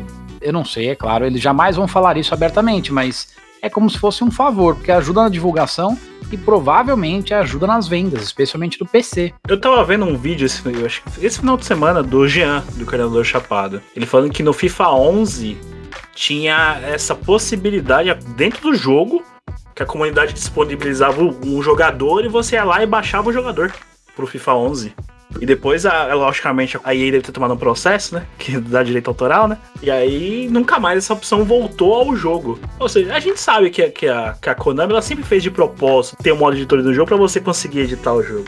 Pelo menos sempre me transpareceu isso, que a Konami ela sabia que a, gente- entre aspas, que a gente, né? Que vocês iriam editar, que os editores iriam editar e acabar completando o jogo. Era fácil, entre aspas, editar o jogo conforme ele ia avançando de, de ano pra ano. Eu vejo muita edição em cima do Ring Eleven 10. Até hoje. Ele é o mais fácil de edição? Então, deixa eu vou até falar essa parte. Esse Windows Live 10 é, foi o mais difícil de editar. Porque assim, depois que sai a primeira edição, aí todo o restante vai ficar fácil. O problema é você lançar o primeiro. Depois que você lança o primeiro, porque assim, é, eu lembro que. Ixi, nem vou falar o nome desse cara, mas vamos lá. o, o fake, o fake, o fake bomba, ele fala, tem uma entrevista dele que ele fala que ele começou a editar o, o bomba porque é, o Brazucas demorava muito para lançar uma atualização. E realmente, a gente fazia, uma, fazia um patch, lançava, só tinha ele no mercado. Cara, dava um trabalho ficar atu- atualizando, não tinha, não entrava nem outro patch porque não tinha é, programa, não tinha tudo, só nós conseguíamos fazer realmente. E aí depois saía os programas, aí os caras mexiam. Mas era muito difícil quando saía uma, a primeira versão. Cara, sair a primeira versão de um jogo, nossa, pra sair um jogo era uma briga. Eu lembro que eu editava quase três meses pra sair a primeira versão. Tanto trabalho que dava, mudava modelo de kit, mudava offset, mudava muita coisa. Era fechamento de temporada, não era que vocês faziam mudanças? Vocês lançavam jogos? Sim. Vocês, vocês esperavam o mercado fechar pra lançar jogo. Sim. Nunca era lançado um jogo, um, um, um jogo, uma versão ali do jogo, um patch, com o mercado aberto. Não, tinha vezes que a gente até parava patch por causa disso aí. A gente parava, falava, agora não dá mais pra lançar. Começou a transferência e não tem como. E aí tinha que parar realmente. Se chegava a lançar o patch no meio da temporada, assim, acabava com você lançando um patch desatualizado, tinha que fazer novas versões, aí não compensava. Era melhor segurar um pouco, esperar a janela fechar, para o patch ficar pelo menos ali o período ali de 5 a 6 meses mais atualizado. E apesar de que aqui no Brasil já é um pouco mais difícil, né, também, né? O brasileiro adora, o time brasileiro adora trocar de uniforme. O problema mais era o uniforme. Tava, um jogo já tava com, com patrocínio, no jogo seguinte era outro.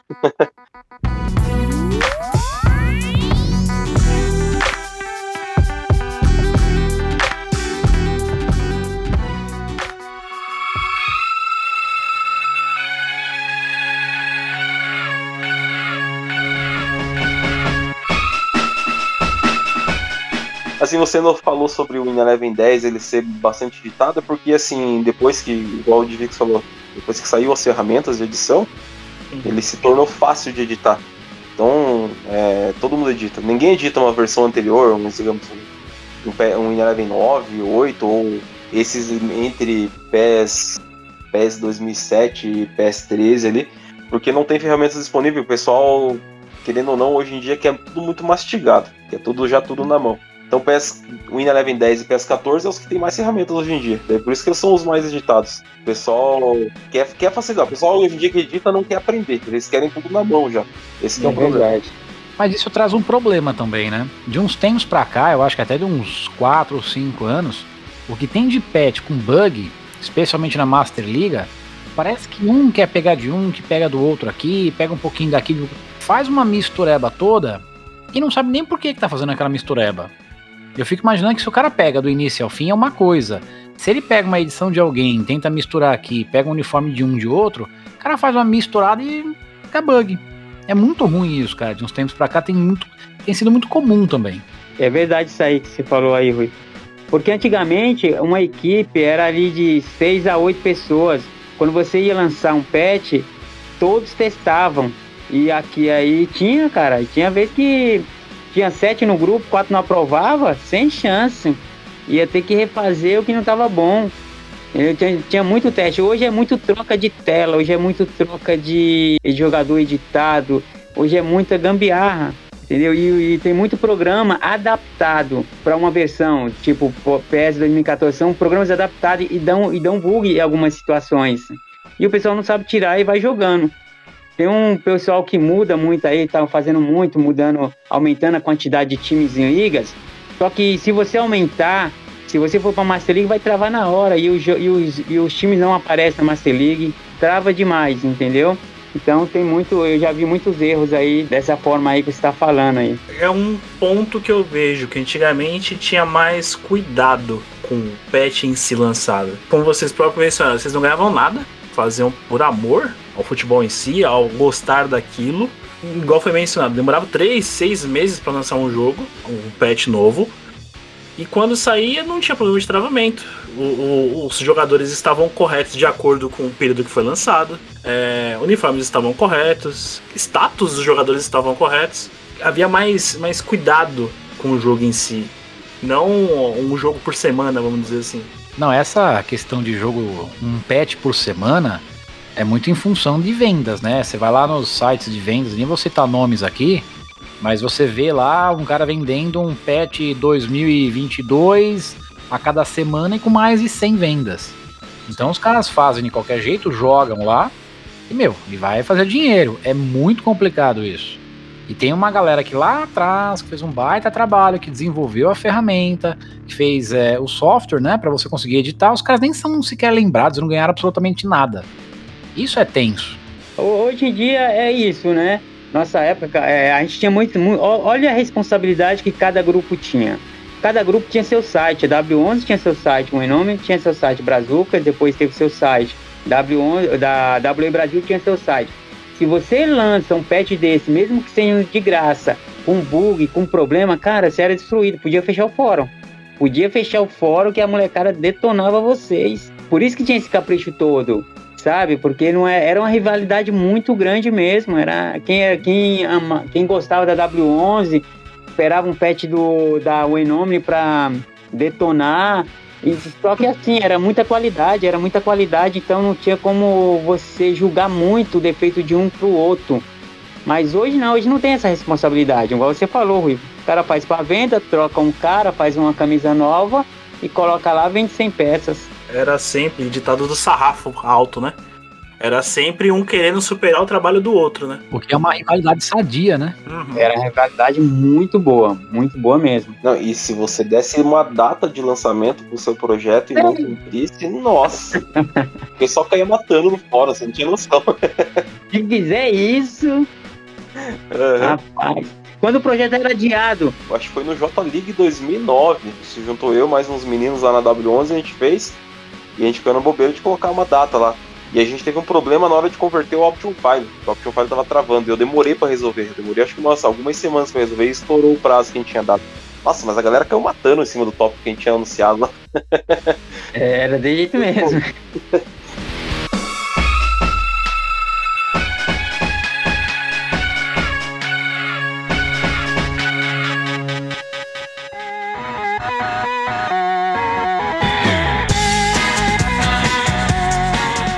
vocês falaram agora de pessoal cair matando em cima, eu queria fazer justamente uma pergunta referente a isso para vocês. Que eu lembro de um editor, não sei se vocês o conheciam, ele estava para PC. Se não me falha a memória, me corrija se eu também estiver falando alguma besteira. Ele foi o primeiro cara que editou a narração do André Henning e depois popularizou, que é o Esqueleto Magro, que ele editava para PC. Não sei se vocês conheciam ele. Participava da comunidade dele no tempo do Orkut, isso, ó como faz tempo. E eu lembro que quando ele passava uma prazo de, de sair a narração e não saía, a comunidade virava um caos. É bem assim mesmo. Eu acho que ele não fez com o André Reine, acho que ele fez mais algumas narrações também, não fez? Não tô enganado. Ele era caracterizado pela do André Reine. Eu lembro que o, o pessoal da PS Brasil, que era a equipe forte de PC, eles lançaram o primeiro jogo com essa narração. Era dele, ele fez, ele fez parceria com eles. Aham. Era do Esqueleto Magro. Foi boa essa narração, muito boa. Com vocês na época também era desse jeito? Tinha muita, nem vocês mencionaram, tinha muita guerra aí referente aos caras cobrando. Quando lançava, faltava, é, é, é o 6, Joãozinho não é 6, Joãozinho é 7, hein? Vocês erraram lá, hein? Tem que apanhar de cinta! Nossa, Sim, nossa, foi muito. Demais, demais. Isso aí era, era terrível. Isso, e tinha que arrumar. Mas o maior problema era não ter bug, realmente. A falta de atualização, chuteira errada, uniforme não atualizado, assim, o pessoal criticava, mas não tinha tanto. O problema é quando o jogo travava em alguma situação. Aí preparava que vinha uma leva. Até porque questão de uniforme, na época lá, a- a- o pessoal em si mesmo que acompanhava no fórum e tudo mais entendia que, nem eu falo, o time brasileiro somente mudava toda hora, né? Não tinha como você pegar lá tipo, o jogo e, e tá com o uniforme certinho, porque na outra semana o time já tava com um uniforme diferente. Esse era o problema. E a janela brasileira que também não ajuda muito, né? Né? Fecha depois da europeia, tem uma que fecha antes e não sei o que, não sei o que.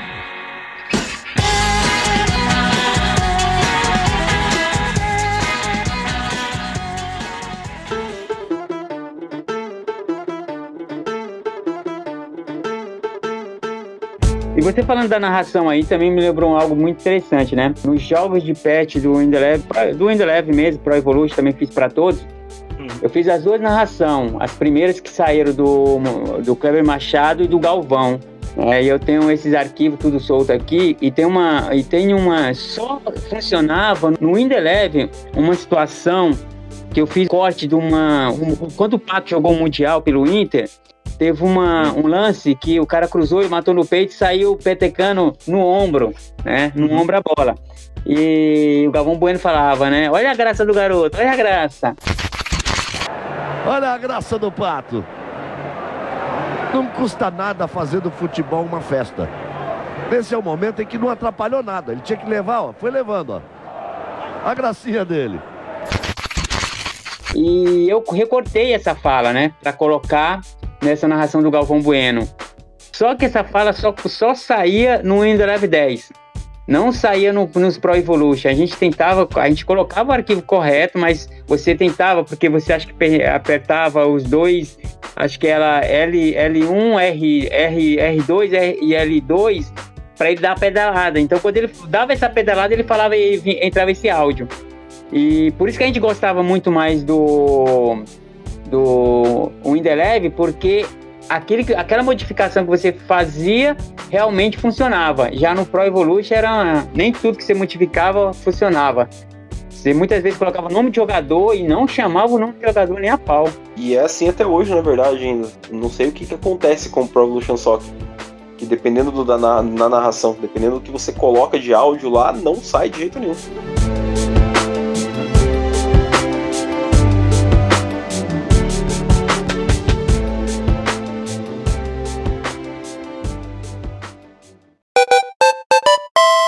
Você está ouvindo podcast Paralelo.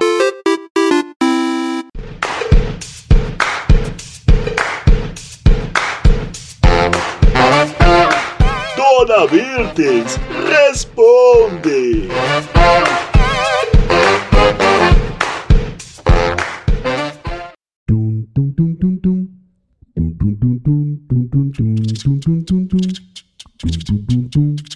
Começando aqui mais um Dona Mirtes Responde! E hoje nesse episódio de futebol, quem manda a pergunta pra gente, Dona Mirtes, é o Robson Santana, ele que é lá de Picadas de Butantã. E a pergunta que ele fez foi essa aqui.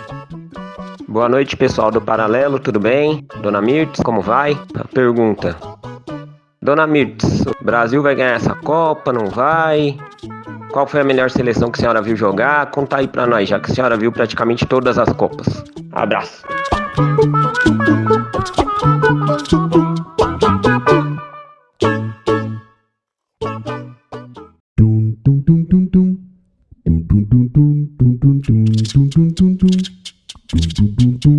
Oi, filho! Tudo bom, Robson? Como que você tá, filho? Você tá bem? Tá animado pra Copa?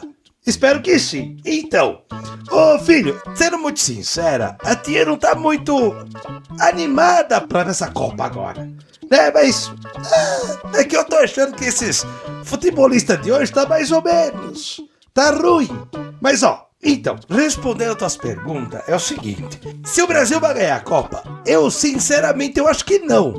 E de coração, eu espero que venha um outro 7 a 1 ou até mais. Peça a criançada de hoje aprender que futebol é raça, não é ai topetinho, ai cabelinho, ai minha roupinha apertada, ai tatuagem, ai caí, ai tô caindo, tá bom? Eu acho isso. Porque eu fico com uma raiva e um ódio. Ai, aquele Neymar. Enfim, tá bom. Você perguntou também qual era a seleção que eu achava melhor. Todo mundo fala daquela seleção que foi de 58 até 70, que tinha o Pelé, Milton Santos, o Zagallo, Garrincha. Mas olha, tá tudo bem. É lendário? É lendário. Na minha opinião, de coração, a melhor seleção que já teve nesse mundo foi a seleção do International. Lembra? A seleção do International era melhor. Que tinha o Beranco, o Gomes, o Paco. Você lembra? E tinha aquele pão que era do Alejo. Todo mundo chamava ele de Alejo. Mas eu chamava de Alejinho. Ai, a gente era muito íntimo. Ai, que gostoso. É que vocês não conhecem quem era de verdade. Tá bom? Mas ó, é, ah, tá. Essa história é pra outro dia. Depois eu conto as intimidades da tia com os futebol, tá bom? Robson, obrigado pela pergunta, tá bom? Aproveita a Copa, não bebe muito. Mas diverte, se diverte, tá bom? Criançada, cuidado com essas coisas da Copa, cuidado com as camisetas da seleção, cuidado pra não tomar uma paulada no meio da cabeça. Ó, ó, cuidado, aproveite. Beijo da tia, se cuidem, boa Copa pra vocês. Beijo, beijo, tchau. Ô criançada, e vocês que estão escutando aí, manda pergunta pra tia também, tá? Manda! Ô Tiago, Max, fala pra onde essas criançadas mandam as perguntas que eu respondo. Beijo pra vocês, beijo! Pode deixar que eu explico sim, dona Mirtz. Caso o ouvinte do Paralelo queira ter a sua pergunta respondida pela senhora, ele acessa lá nossa mídia social, nosso Instagram, Podcast Paralelo. Lembrando que Paralelo é com L, L ou no final. E ele manda uma pergunta de áudio pra gente, de no máximo 30 segundos, um minuto, com o que ele queira que a senhora responda no próximo. Dona Mirtz, responde.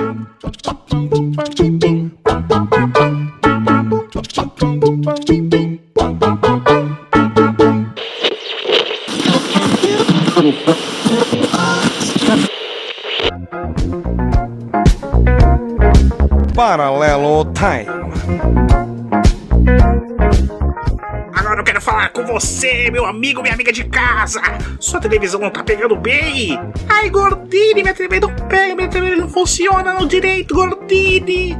Ah, minha amiga de casa, eu tenho uma solução pra você, o Caio Box. Caio Box, você vai conseguir ver a live do Paralelo toda quinta e toda sexta. Toda quinta e toda sexta lá na Twitch, Gordini. Sim, às 22h45 na quinta e às 23h45 também na Twitch. E agora, relatos de quem comprou o Caio Box. Meu papai comprou para todos os inquilinos da vila o Caio Box e agora pode assistir o filme do Pelé com imagem Full HD. Melhor que um sanduíche de presunto. Eu vivia no tédio, sabe? Passava dias assim, olhando pela janela, não tinha mais o que assistir. A minha TV vivia pifando. Até que eu conheci Caio Box. Foi a melhor aquisição da minha vida. Ah, eu adquiri o, o Caio Box porque ah, eu, eu não tinha muito o que assistir, sabe? É, ficava na internet é, vendo coisas, mas agora eu tenho tudo aqui na, na minha TV, na, na incrível Caio Box. Realmente ah, mudou minha vida. Ai, Gordini, me ajuda a comprar o Caio Box! Sim, eu ajudo a minha de casa! Você vai lá, entra lá no ara78.com.br e lá você compra o seu Caio Box! Sim! Dancinha Gordini! Dancinha Gordini! Compra, compra, compra!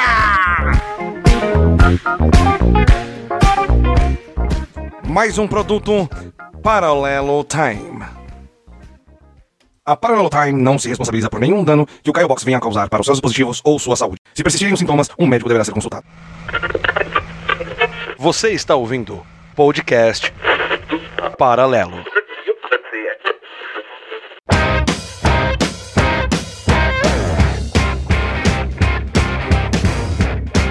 Qual é o pet favorito de vocês? Não necessariamente aqueles que vocês jogaram, mas aquele que deu mais gosto de fazer, aqueles que quando ficou pronto, cara, que trabalho sensacional. Já que o Divix falou de mais de 150. Então não é possível que não tenha um aí que seja aquele, meu, esse trabalho ficou impecável. Sim, sim. Foi, eu tenho uma entrevista lá que eu fiz com o CT Jaú, né? Que ele conta sobre essa história. Acho que foi. Eu, eu tive grandes editores do meu lado, realmente, mas teve uma época que a Konami ela tirou os slots de camisa, de uniforme. E não tinha como você licenciar todos os uniformes. Não tinha. E no, no J-League 2010, que na verdade a gente colocamos o logo de 2010, mas ele foi feito no 2009. Ele foi feito em 2009. Foi o primeiro patch que saiu com kit serve. E aí nós conseguimos achar as offset para deixar todos os times licenciados. Todos. Cara, e caprichamos demais nesse patch. Eu, foi uma parceria minha e do CT Jaú, que é o criador do Intercontinental. Fizemos esse patch aí. E assim, lavou, é, como nós falamos, lavou assim a nossa alma, porque tudo que a gente queria fazer, nós fizemos. Nós conseguiria, nós duplicamos assim a estádio para quem quiser, uniforme para todos os times, grid de torcida, ficou infinito. A gente achamos todas as offset que precisava. Até depois disso aí, o Robin Mix veio a nós, pediu algumas offset e depois disso aí ele se estourou também no mercado porque é um cara que veio veio logo após que a gente paramos. Ele pegou essas offset que a gente passamos, mas foi o patch, esse foi o Intercontinental 2010 J-League e o Mundial de Clubes 2010, 2010 J-League. Esse patch lavou a nossa alma, assim, a gente foi, foi praticamente, eu fiz ainda o Pro Evolution 2011, mas esse patch, assim, eu, foi quando eu cheguei e falei assim, ó, parei, agora, agora deu. Agora fechei com chave de ouro, porque isso aqui deu para fazer tudo aquilo que a gente esperava. Vou falar em duas situações. Projeto meu mesmo, um que eu falei, nossa, esse Pô, e fez o maior sucesso também foi o CBF versus UEFA 2009, feito em cima do Win Eleven 9, ou seja, lançado há cinco anos atrás da data que eu, que eu fiz.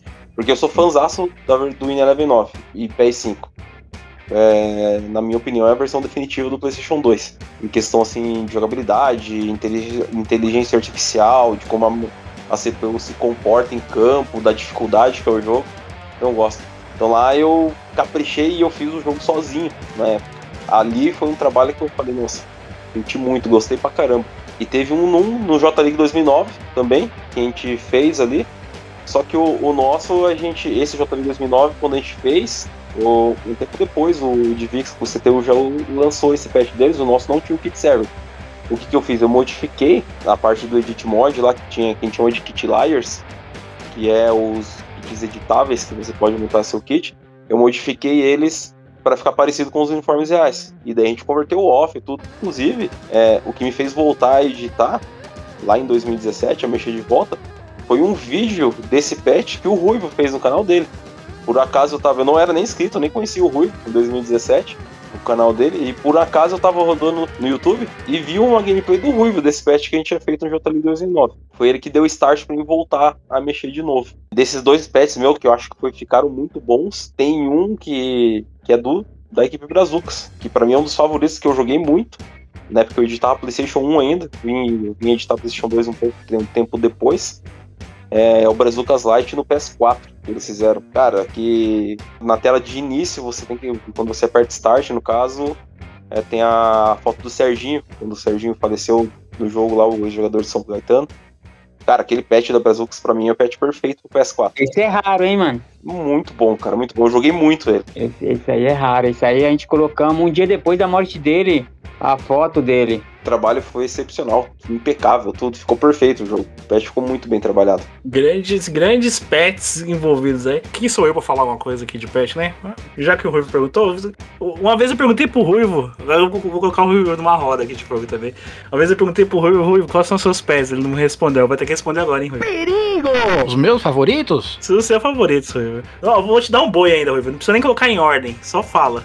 É, bom, eu falei que era do PS1, né? O Copa do Mundo 2022 é um deles. Uhum. Eu gosto muito do Intercontinental. Eu acho que eu joguei o 2009 e 2010. Eu não sei se saiu mais do que isso. Putz, eu adorava. Tinha uma equipe também chamada We Brothers. A gente não falou sobre ela ainda. Sim. Que eu gostava demais dos pets dos caras. Eu não sei se eles eram feitos do, do início ao fim, se eram é, aproveitados de alguns outros editores. Eu sinceramente não sei. Mas eu gostava demais dos pets deles também.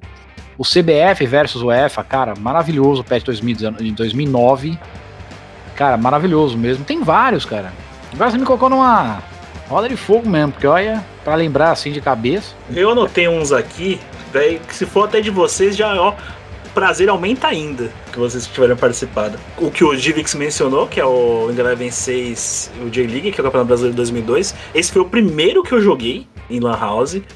Tem o, o, Brasileirão 2003, que é em cima do Wing Eleven 7, que também eu joguei. Do Wing Eleven Brasil. Esse. Isso, perfeito. Tem a mina com a camiseta do, do Brasil, meio rasgada. É, Super Campeões, que é em cima do Wing Eleven Final Edition.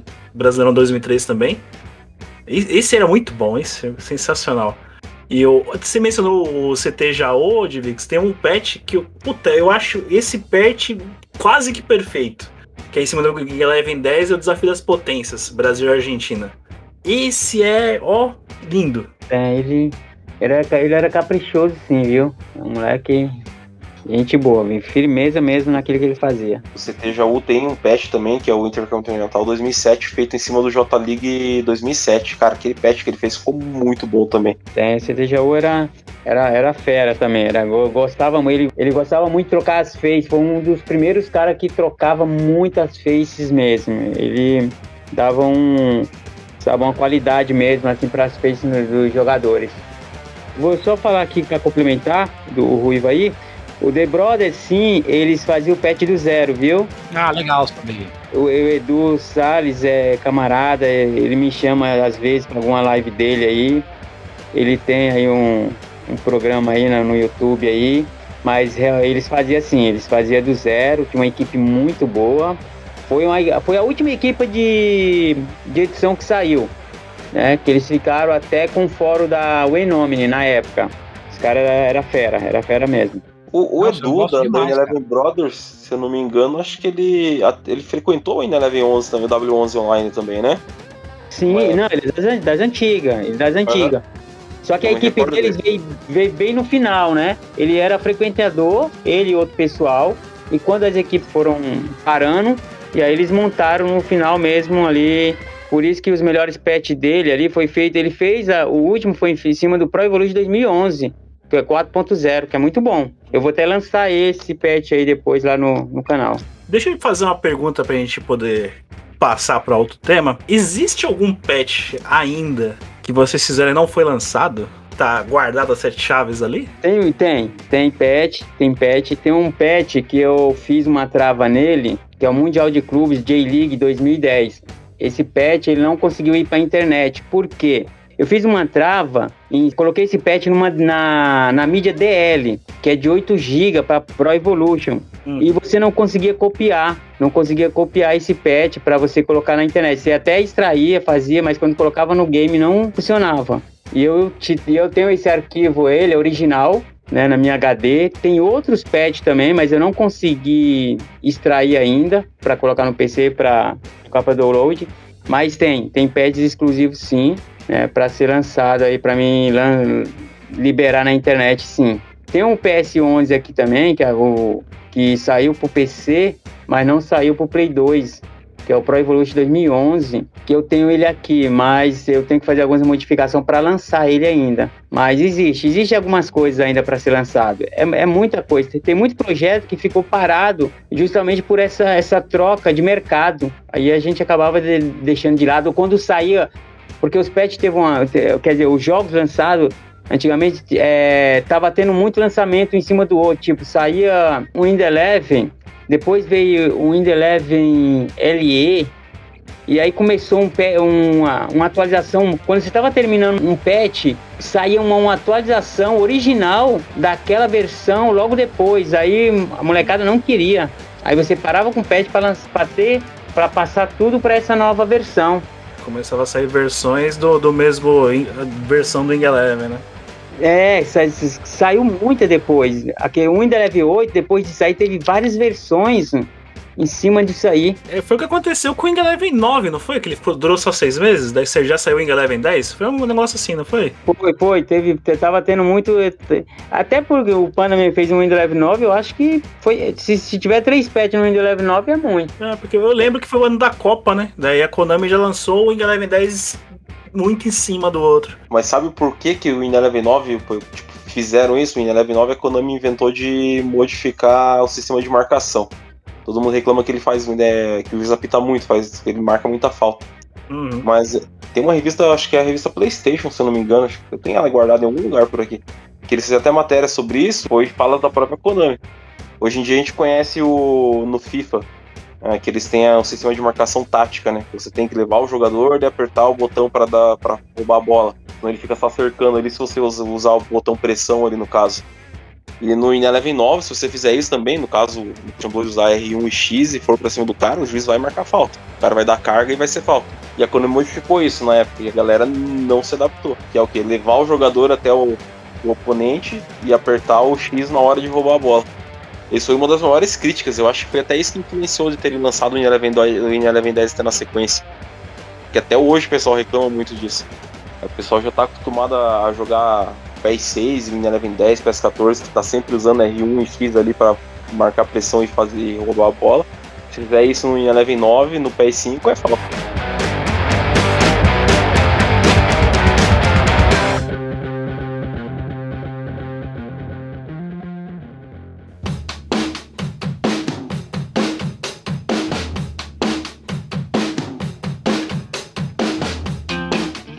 Pulando aí dessa era de ouro das edições, tivemos uma queda, entre aspas, de edições ali a partir da, do PlayStation 3, 360, Rodrigo? Diminuiu bastante? É, não sei se diminuiu, mas eu acho que o, é, o acesso aos consoles era menor, né? Então eu acho que um, o PS2 reinava e reina até hoje em muitos locais ainda, muitas cidades do Brasil, mas é, eu acho que diminuiu um pouco muito mais nesse sentido. E eu acho que saíram menos pads também do que em relação ao PS2. Até porque eu, aí o Divix e o Leandro podem falar mais sobre isso, era muito mais fácil você testar no PS2 que você tinha um emulador do que num 360 ou no PS3.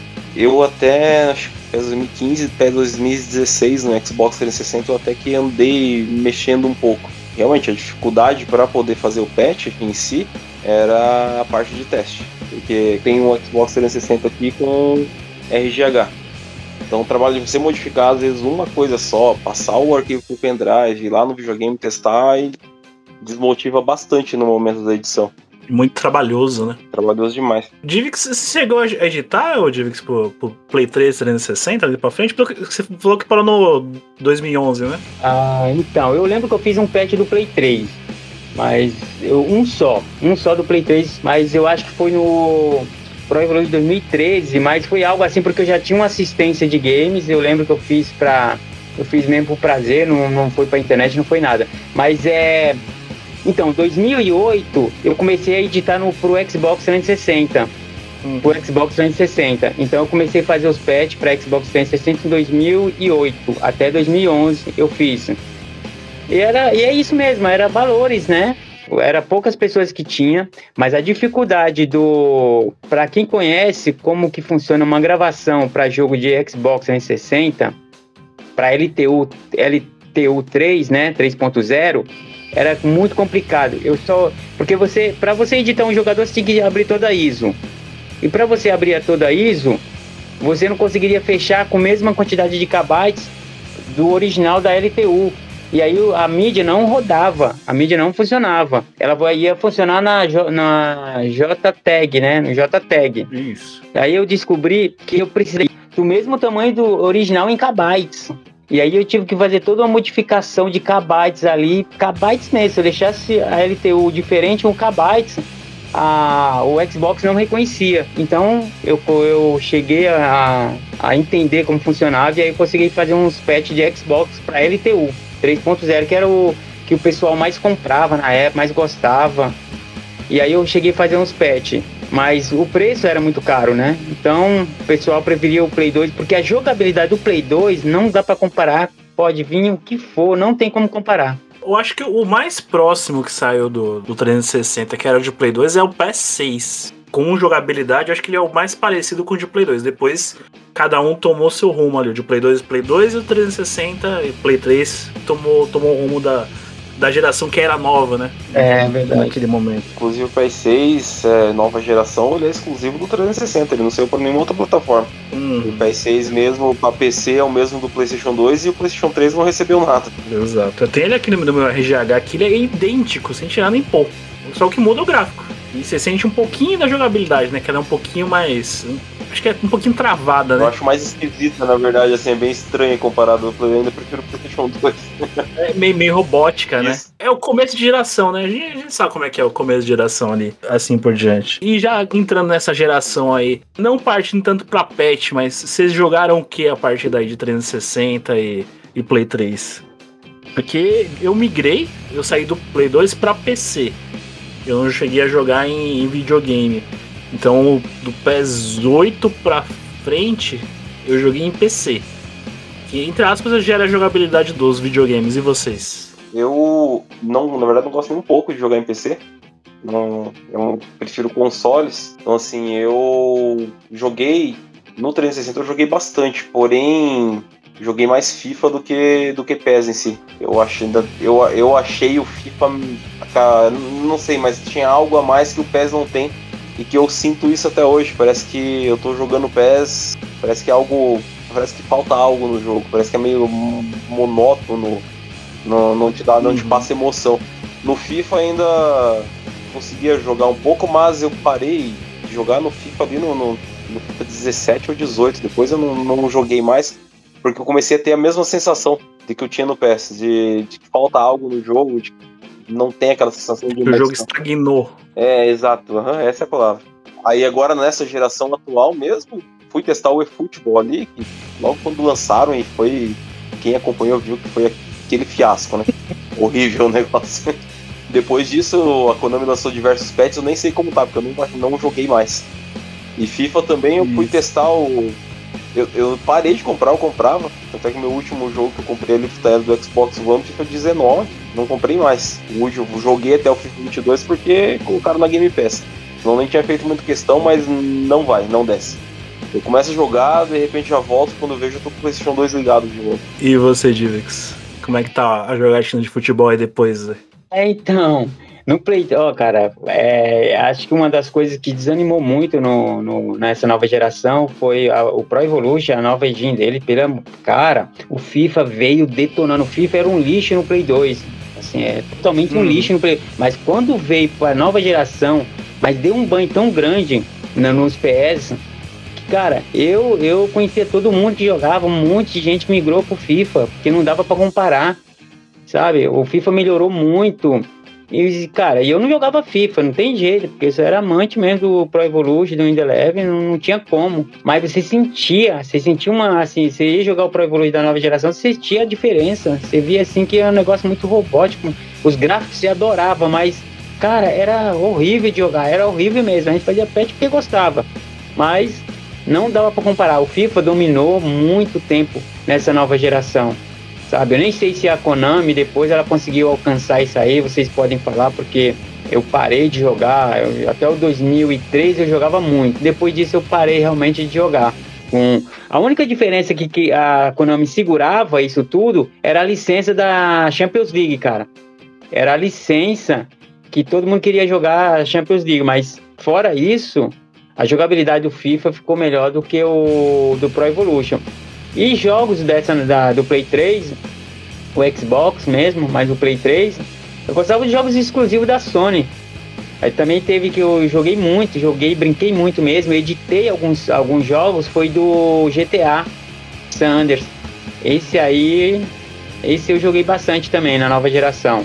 Mesmo saindo do Play 2, na pro, X, pro Play 3, teve os remark lá, teve os, ah, os jogos, eu joguei bastante. É, o GTA, GTA 4 foi, foi muito bom nessa nova geração, mas é, a jogabilidade matou mesmo. A jogabilidade na nova geração dos Pro Evolution, eu não sei depois do 2013, que foi até onde eu fui. É, em 2013 ainda é considerado por muitos a melhor versão que teve da, dessa geração que passou ali. Porque dali depois pra frente.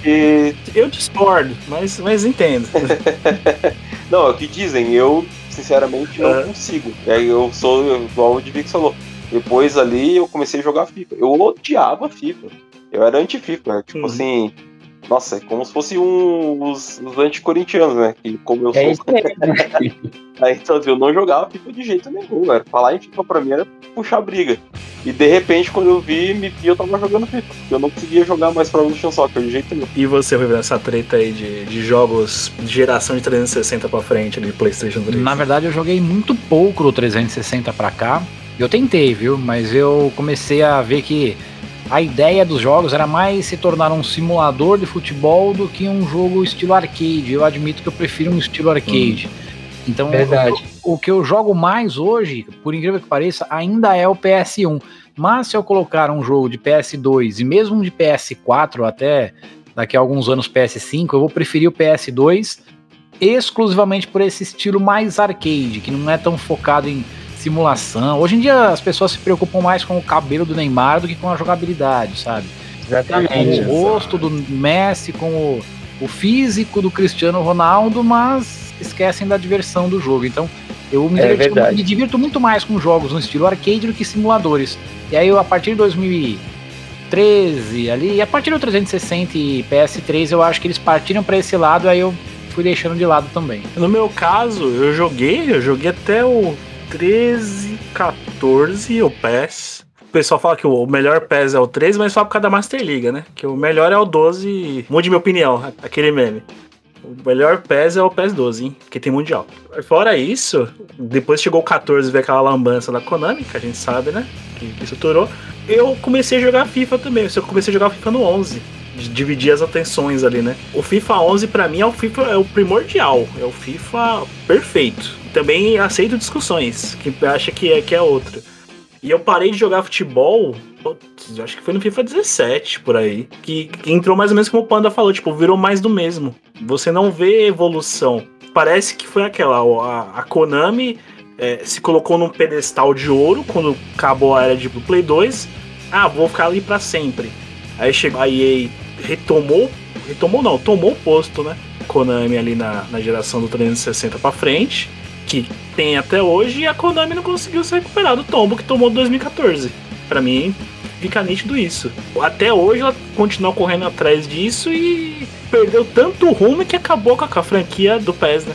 2014 eu acho que foi ali, ali ela literalmente pregou os pregos do caixão ali, porque foi um uhum. fiasco total e eles nunca mais acertaram a mão. Nunca mais aí um, um PES decente. Assim, o pessoal até que elogiou bastante o PES 2021. É, os elogios aumentaram bastante depois do eFootball, até, inclusive.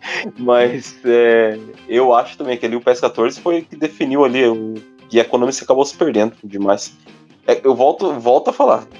Eu, a, ainda acho, voltando anos atrás, que a Konami perdeu a mão quando decidiu transferir toda a responsabilidade do pessoal do Japão lá para Europa.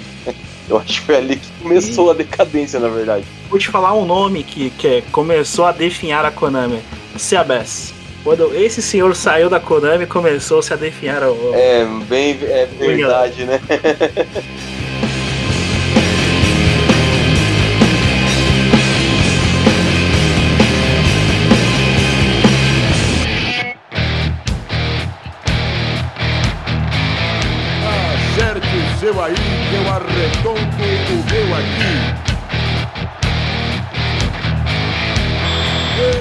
Konami devia fazer para recuperar esse público? Ela devia fazer um jogo de futebol cru, ou seja, ninguém licenciado. Ela não ia pagar nada de licença. e ao mesmo tempo libera a ferramenta para a comunidade. Acredite, a galera ia fazer um patch perfeito sem cobrar nada, né? Tipo. Um outro International? É, não, faz um jogo de futebol padrão, Uhum. só que completamente cru, sem pagar direito pra ninguém, não precisa de direito. Tudo genérico e libera a ferramenta de edição. Libera a ferramenta perfeita, com a possibilidade de você fazer um uniforme idêntico, enfim, com várias possibilidades na ferramenta. Libera.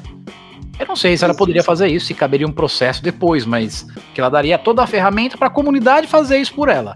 E o jogo de graça, free to play. Processo não dá, porque aí eu vou te falar de um jogo que eu jogo hoje em dia que tem essa possibilidade, ele se chama Fortnite. Nem isso, tem um. Pra mobile, no caso, tem um futebol, não vou me lembrar o nome dele agora, que ele é justamente exatamente o que o Rui falou.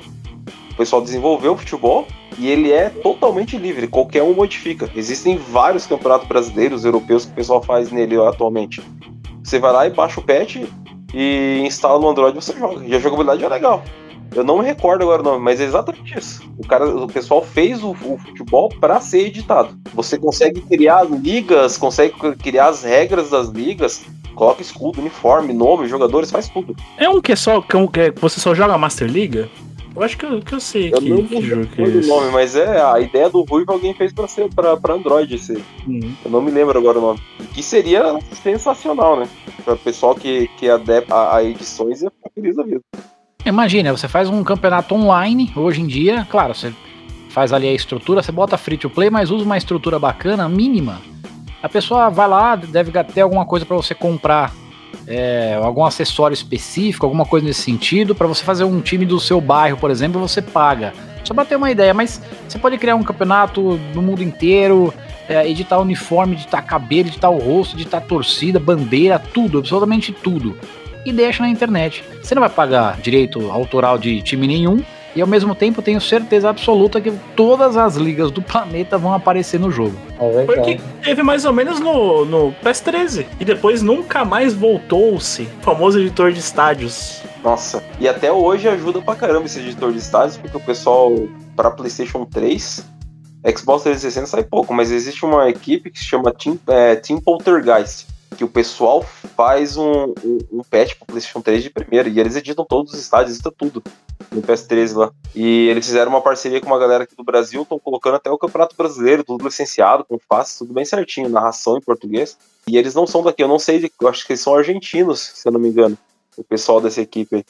E o, o trabalho deles é incrível, o PlayStation 3. É uma coisa que eu não entendo do, do japonês em si, essa, essa cintura dura, vamos dizer assim, do, do japonês. Que eu, eu lembro quando. Quando que teve a narração do Silvio Luiz? Foi do 11 ao 13, né? Do Silvio Luiz? Do 11 ao 14, né? Foi do 11 ao 14. Que eu lembro que, que no primeiro ano, quando foi lançado, ele foi dar uma entrevista no All Jogos. Olha como, como é velho isso, hein? Ele foi dar uma entrevista pro Prandas, num programa ao vivo. Aí o Prandas perguntando como é que tinha sido a narração, ele falou, mano, é chato. Porque os caras são muito chato. Os caras não deixam improvisar. Daí o pessoal foi encher o saco do Silvio Luiz, né? Que, que as narração tinha ficado meio dura, né? Ele falou, o que eu podia fazer, eu fiz, eu gravei. Existem. Eu gravei o quê? Quase 60 horas e não foi pro jogo nem metade do que eu gravei. Foi um- uma estocada que o Silvio Luiz deu, deu na Konami ali, né? Eu, eu me recordo dessa, dessa entrevista, eu vi também. Depois eles andaram desleixando um pouco na edição do jogo. Tem jogo que você vê uma desconexão muito grande entre aquilo que eu falo e o que está acontecendo. E os caras metiam o pau em mim, como se eu fosse o culpado dessa edição ter saído errada. Cansei de responder e-mail, pô, vai reclamar com a Konami, vai pro Japão, reclama com os caras, pô. Não tem nada com isso. Então isso aí começou, sabe, a me encher o saco. Encheu o saco, encheu o saco. Aí eu resolvi, falei, olha, quer saber de uma coisa? Logo no comecinho do ano, falei, não vou fazer. O cara, que era representante da Konami aqui, me ofereceu uma plaquinha, tudo muito bem, tchau, acabou, foi embora. É trabalhoso. Eu vou contar para você que é trabalhoso, porque você recebe um script que você não é obrigado a seguir aquilo. Você é obrigado a incluir naquela frase alguma coisa que você queira. Pra você ter uma ideia, você tem que, às vezes, a mesma jogada, com quatro ou cinco Inclusive, se você parar pra pensar, ele falou que ele, ele leu muito, teve muito script pra ele. Sim. É, ele teve pouca liberdade. Inclusive, se você pegar a primeira narração depois do Milton Leite lá, é, existem muitas falas que são exatamente as mesmas falas que o, que o Silvio Luiz falava lá também. Teve que seguir a mesma coisa, deram um pouco mais de liberdade, a gente percebeu, mas existem muitas falas que são exatamente as mesmas. No próprio primeiro ano do Milton Leite, quando saiu, a- quando saiu o jogo, tinha a linha de texto do Silvio Luiz. Aham. Você vê como tava bagunça, como é bagunçado a, a, a Konami. Como, como se perdeu a Ah, Konami. o Marubete, em muitas falas aproveitadas do Marubete que você notava que tinha, tipo, é, é, a diferença de, de áudio, tinha áudio, um áudio estava mais baixo, outro mais alto, e esses que eram mais baixos percebi que foi reaproveitado da versão antiga. Ah, mas essa coisa de texto aí, de copiar é, falas e tal, eu acho que não é uma questão de se perder, mas assim de ser conservador. O japonês naturalmente é um pouco mais conservador. Eles não vão deixar na mão, por exemplo, você faz, você gasta uma baita grana para fazer um jogo e você quer, evidentemente, localizar no Brasil. Aí você pega um narrador que fala uma, é, digamos que uma piadinha que pode ter um duplo sentido ou coisa do tipo, você estraga uma franquia num país todo, cara. É um investimento que você pode jogar na lata do lixo. Então, eu até entendo. Eu, eu- é claro que é ruim você, é, digamos que, fechar uma narração, é, robotizar uma narração, mas ao mesmo tempo é um risco muito grande, cara. Esse Rui manja, viu? Esse Rui aí tá acostumado já nesse ramo aí, viu? Realmente sua linha de raciocínio tem toda a razão. É isso mesmo. É um investimento alto, sim. Não pode sair falando qualquer coisa. E é interessante, a gente normalmente queria ver, ouvir, né? Mais, mais palavras, mais coisas do futebol, mas realmente essa, essa coisa de duplo sentido aí dá processo fácil. E eu acho que é um desse- desses motivos que a Konami não faz um jogo totalmente cru, né? Porque ela daria, estaria incentivando, né, a pirataria a um Flamengo não ganhar nada por um uniforme oficial, jogadores não ganhar direito de imagem. Então, eu acho que essa coisa do, da- do conservador é que não impede a Konami usar seu nome para fazer algo assim. Mas sua linha tá toda certa, viu, Rui? É isso mesmo. Sim, é, isso pesa realmente. Só que, porém, quando a gente vai comparar entre franquias, a gente percebe-se que a narração do FIFA é infinitamente superior. Sim. E quem trabalha com FIFA fala que eles têm uma liberdade até um pouco maior, se for ver, para poder dar, fazer a narração. Inclusive, Thiago Sim. Life, a narração do Thiago Life, mais que o Thiago Life seja ruim, a narração em si é boa. Porque a, a, a O EA. problema era o que era o Thiago Life. É, a parte do áudio do FIFA, quem cuida, não sei se ainda cuida, quem cuidava era o Warner aqui no Brasil. Então, então os caras tinham, tinham um segmento específico só pra cuidar do áudio do jogo. Sim, mas tem muito mais fala o FIFA. Eu abri o arquivo do FIFA de narração. Cara, o que tem de qualidade em, em áudio deles lá, entendeu? Para cada situação, não tem aquela repetição igual a Konami. Lá tem muito mais opções, cara.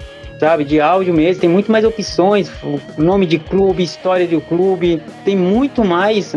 É, tipo, existe cada narração para cada tipo de campeonato, entendeu? Então tem uma- umas falas diferentes. Tem vezes que você vai jogar Master League, vai jogar qualquer outro campeonato, as falas são a mesma. No FIFA, não. No FIFA já tem esse diferenciado. É um cuidado que a, que a, a Konami podia ter, né? A mais. É, então. Uma, uma vez que eu fiquei impressionado com foi, eu tava jogando, eu lembro até hoje que isso foi acho que no FIFA 2016. Thiago Leifert e Caio conversando sobre um assunto e teve uma situação de perigo de gol, eles pararam de narrar o que eles estavam conversando para poder, na, poder narrar a situação de gol. Eu tava jogando com um amigo meu aqui. E depois que passou a situação de gol, a bola já tava no meio campo, o Thiago falou exatamente assim, ó, Caio, voltando ao assunto que a gente tava conversando, Ah, que legal. eles voltaram a falar um negócio. Eu falei, cara, que que é isso? Os caras estão trazendo... Da hora.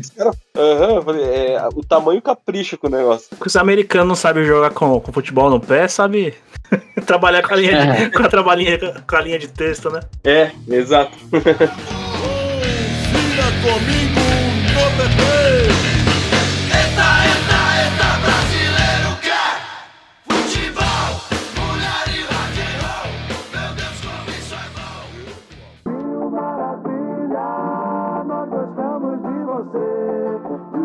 Então, encerrando aqui essa edição mais do que especial do podcast Paralelo, novamente falando aqui em clima de Copa do Mundo, antes de agradecer a participação desse, desse time é, excepcional que eu consegui montar para esse episódio aqui, eu vou fazer uma pergunta, aproveitando que a gente está em clima de Copa do Mundo, já vou botar vocês numa fogueira também de novo. Copa do Mundo, quem ganha? A gente vai torcer, eu vou particular, assim, particularmente torcer pro Brasil, né? Porque é normal.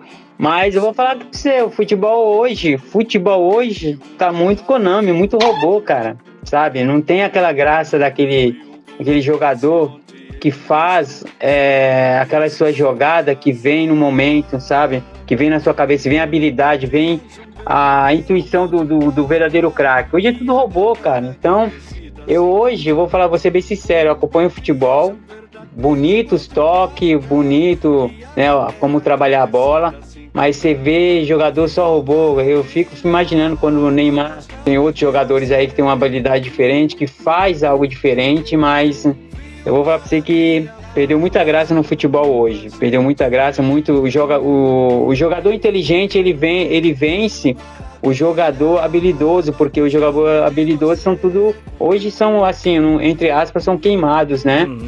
Você não dá tanta oportunidade para eles hoje. Mas o, jogo, o futebol hoje é, é chato. Você vê o Palmeiras jogando, sou palmeirense. Palmeiras é bonito ver jogando? É. Mas ra- raramente sai uma, sabe?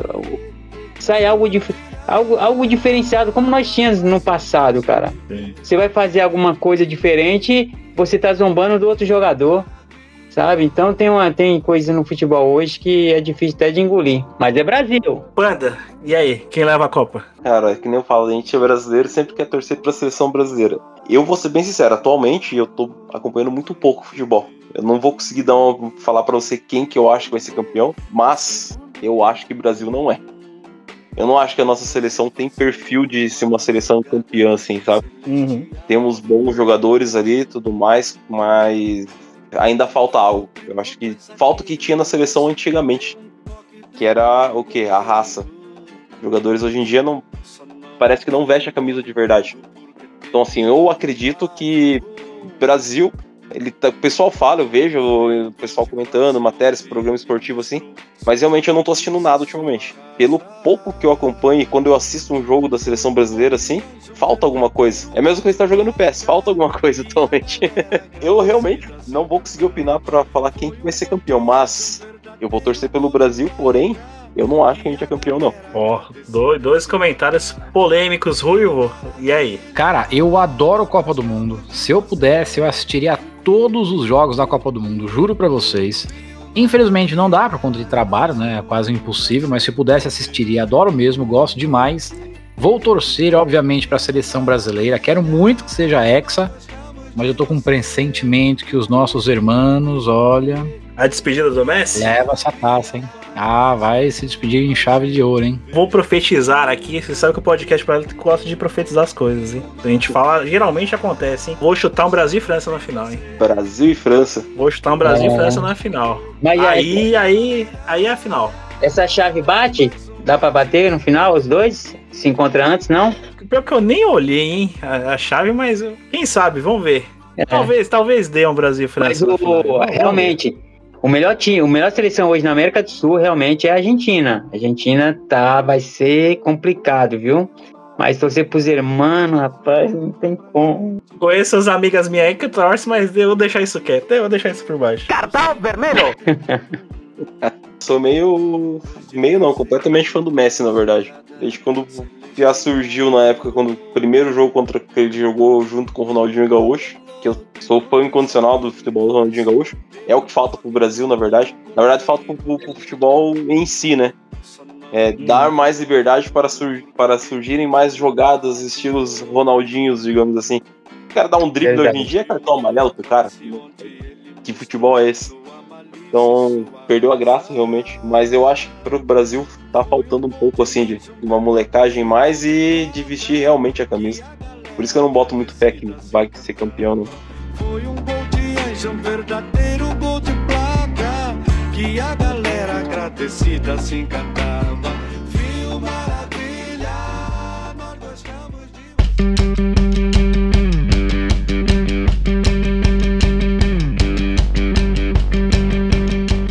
ouvinte que estiver pensando, ó, você faltou vocês falar de futebol nesse, nesse episódio. Só te- vou te falar uma coisa, me recuso a falar de um futebol que tá dois anos no mercado e não tá completo ainda.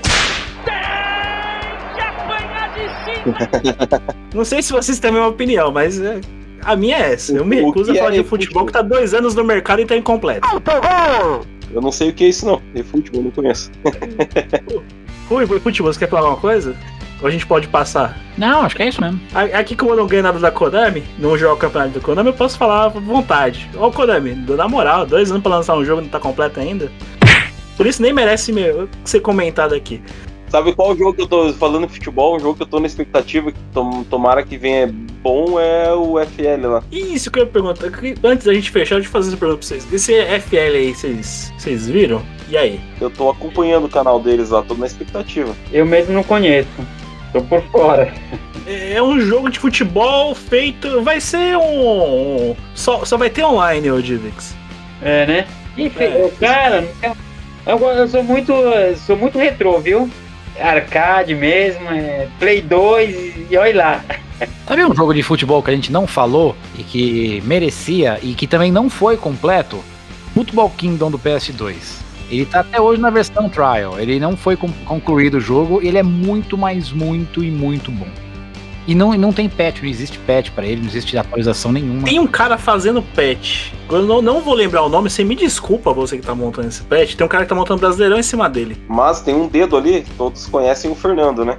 Que traduzia pra gente. Não. É, o Fernando, ele parece que tá envolvido nesse projeto aí também.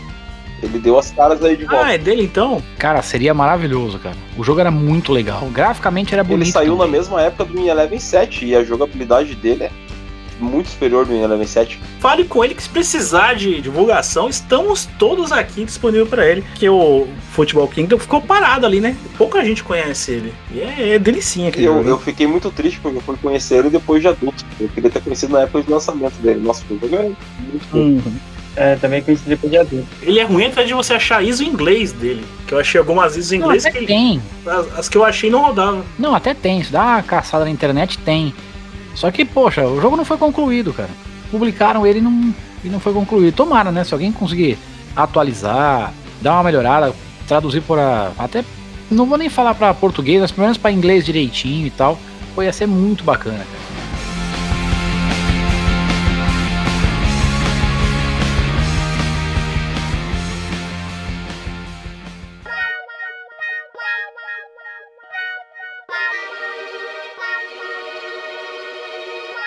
Vamos fechar aqui esse episódio. Já agradeço de coração. Que vocês não sabem a, a felicidade que vocês me fizeram hoje de ter esse episódio aqui falando sobre futebol virtual. Panda, brigadão pela presença aqui no podcast Paralelo. Vou pedir para você se despedir do, do ouvinte do podcast Paralelo. O microfone é seu, fale suas mídias, onde o ouvinte do podcast Paralelo possa te encontrar. O microfone é seu. Esse, não, sou muito bom com despedidas, não, mas eu quero agradecer pelo convite aí. Foi uma honra, me senti feliz demais aí mesmo por, por ser reconhecido aí pelo trabalho nosso aí. Foi muito bom o bate-papo, nossa. Foi demais mesmo. Espero que a galera curta aí. Fazer o merchan aqui. Tô com o patch aí no PS5 quase finalizado. Vamos ver aí pra poder, pra poder a galera se divertir mais. E posso falar uma coisa aqui também? Pro Ruivo. Ruivo, cara, sou fã do teu trabalho, cara. Você é 10 mesmo, cara. Já pode cortar essa parte ali, tá? Mas só pra poder falar pra ele. Não, Sou não, fã não pra caramba, esse cara é 10. Eu nunca não tinha oportunidade de conversar com ele, mas esse cara é show de bola. Deixa suas mídias aí, ô Panda, se o pessoal quiser te encontrar. Daí a gente tem ali no. Tem um canal no YouTube que tá como Leandro Panda mesmo, né? Pra poder ver ali o trabalho que tá sendo feito no patch. E tem a, a página no Facebook, que é o nome que eu uso desde 2000 e. Eu acho que 5 lá, 2006, se eu não me engano. Que é a WE Life.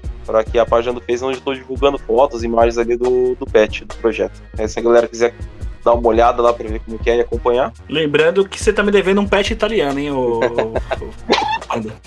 Vou tô te cobrando isso no, no- no podcast, no episódio pra, pra ficar gravado isso. Você tá me devendo um pet italiano. um teste da italiana por aí. Você tá me devendo um pet italiano. E você tá me devendo o pet do, do Eleven 6 também. Eleven 6? É, você falou que. Eu fico te cobrando? É, eu acho que é no Eleven 6, você quer um pet italiano, né? Eu acho que é esse. Não, não, aquele pet italiano foi um que você, você colocou lá no Museu do Pet, que nunca. Ele desapareceu lá, caiu o link lá, você nunca me, me conseguiu ir de novo. E eu, eu te cobro um, é do, do PS6, né? Em HD. Ah, é, o PS, o PS, ó, o- esse, esse podcast vai chegar no Lindomar. O Lindomar, eu fiz a minha parte, o Lindomar que tá enrolando com a parte dele lá, já era pra estar pronto isso aí. Aí, meu Lindomar, ó, cobrança agora, o Leandro jogou no teu colo. Você é o próximo que eu vou cobrar. Já tô cobrando no podcast mesmo. Cobro mesmo. Bombate! Divix, mais uma vez, já te elogiei lá atrás, quando eu mantive contato com você, graças ao Panda que passou seu contato. Cara, vocês fizeram. vai- vai- vou deixar vocês mais velhos ainda, hein, coisa feia. Vocês fizeram parte da minha adolescência, ali atrás. Cara, eu quando eu reencontrei o pet dos Super Campeões, eu quase chorei, porque ele, ele é afetivo pra mim, porque eu jogava com um amigo meu que hoje já não está entre nós. Então, muito obrigado pela sua presença aqui, por aceitar participar desse episódio. Cara, microfone é aberto pra você. Divulgue as mídias. O Brazucas, o verdadeiro, está presente aí no, no YouTube. Divex, o microfone é seu. Muito obrigado pela presença. Eu que agradeço o convite de vocês aí. Tive o prazer de conhecer você mais, né? Não conhecia o, o Ruivo, já vi muito trabalho dele aí no, no YouTube, tutorial, várias coisas aí. Foi um prazer aí estar junto aí, um cara que manja muito em conhecimento aí de história de games aí, sem dúvida aí é um cara que é uma relíquia aí também, um cara que tem história. Panda é um amigo aí de muitas décadas aí. E eu só tenho a agradecer aí vocês o convite, tá mostrando, falando um pouco mais da, do, do nosso mundo de edição. Né? Ficou muitas coisas para trás, porque é muita história, né? A gente poderia. Vai ter outras oportunidades aí de a gente falar sobre, sobre algumas situações aí, como os, os fake news que tem por aí, né? Como bomba, né? Os bomba pet, os novos, o tal de brazuca com C. Mas é, o que importa foi a história que foi contada aqui, foi esse algo aí que fez parte de, de gerações, né? Peço pessoal curtir lá o, o canal da Brazucas Times lá, estamos colocando as nossas relíquias aí, todos para download de graça lá, o pessoal vai lá, baixa. Ouve, eu conto muita história de cada pet, como começou, como foi montado, né, para eles terem noção é, de todos os editores que fizeram parte da, da história desses, desses pets. E é isso. Agradeço desde agora. Um abraço para todo o pessoal aí do, do canal. Espero a gente continuar aí nessa comunidade aí cada vez mais contando as histórias aí de, de gerações, igual você falou, né? Chamou a gente tiozinho.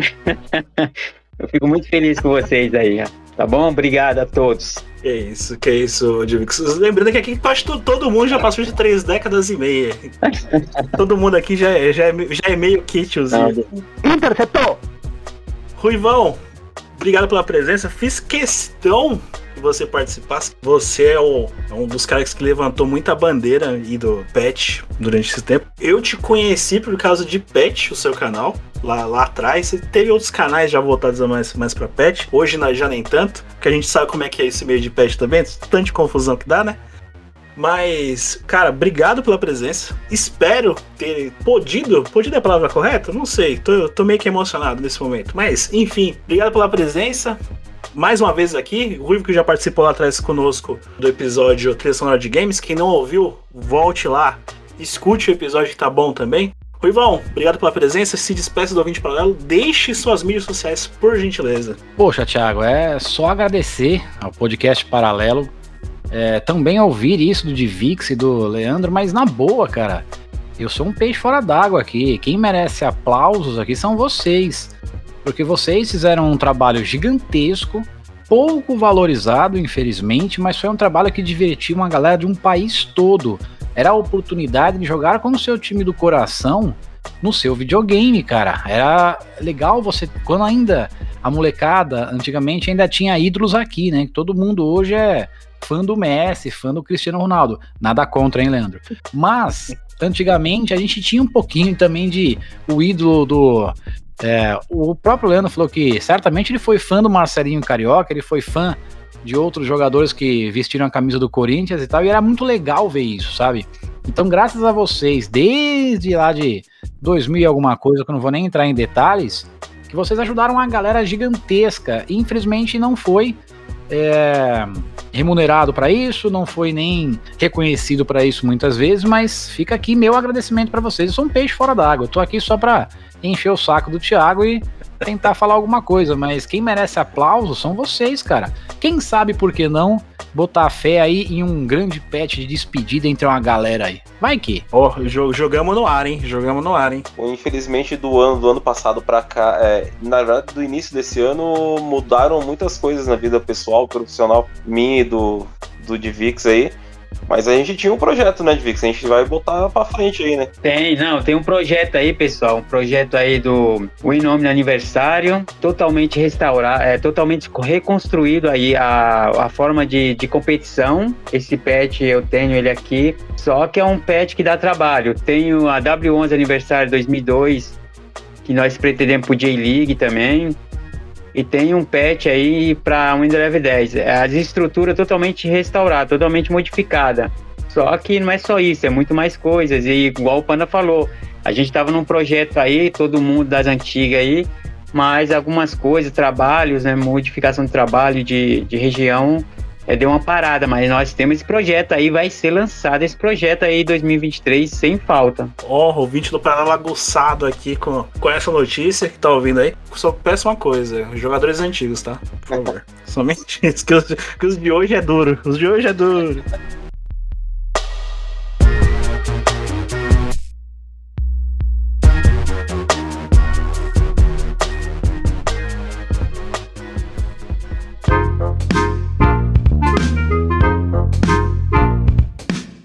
Ruivos, as mídias que se faltou, embora vão estar na, na descrição do episódio, mas por gentileza, Ruivo. É só jogar no Google aí, Ruivo Play, vai aparecer alguma coisa. Lembrando que o Ruivo também está presente naquele, no nosso link aí do Linktree, você também encontra ele com mais facilidade. Senhores, muito obrigado pela presença mais uma vez. Agradeço a todos aqui, não só do meu nome especial, mas como do de toda a equipe do Podcast Paralelo. Lembrando para você, ouvinte, que Podcast Paralelo está presente em todas as mídias, Facebook e Instagram. Podcast Paralelo, paralelo com LLO no final. Twitter é P Paralelo, caso você queira falar com alguém além de mim, que utiliza esse, esse veículo antigo chamado Twitter, comprado agora por Elon Musk. Ouvintes, compartilhe nosso episódio, comente nos comentários para que assim o podcast paralelo possa driblar o mundo nos campos virtuais.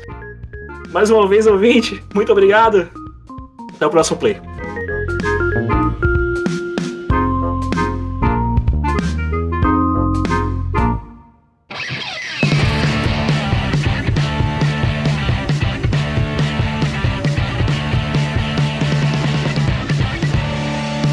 Podcast Paralelo.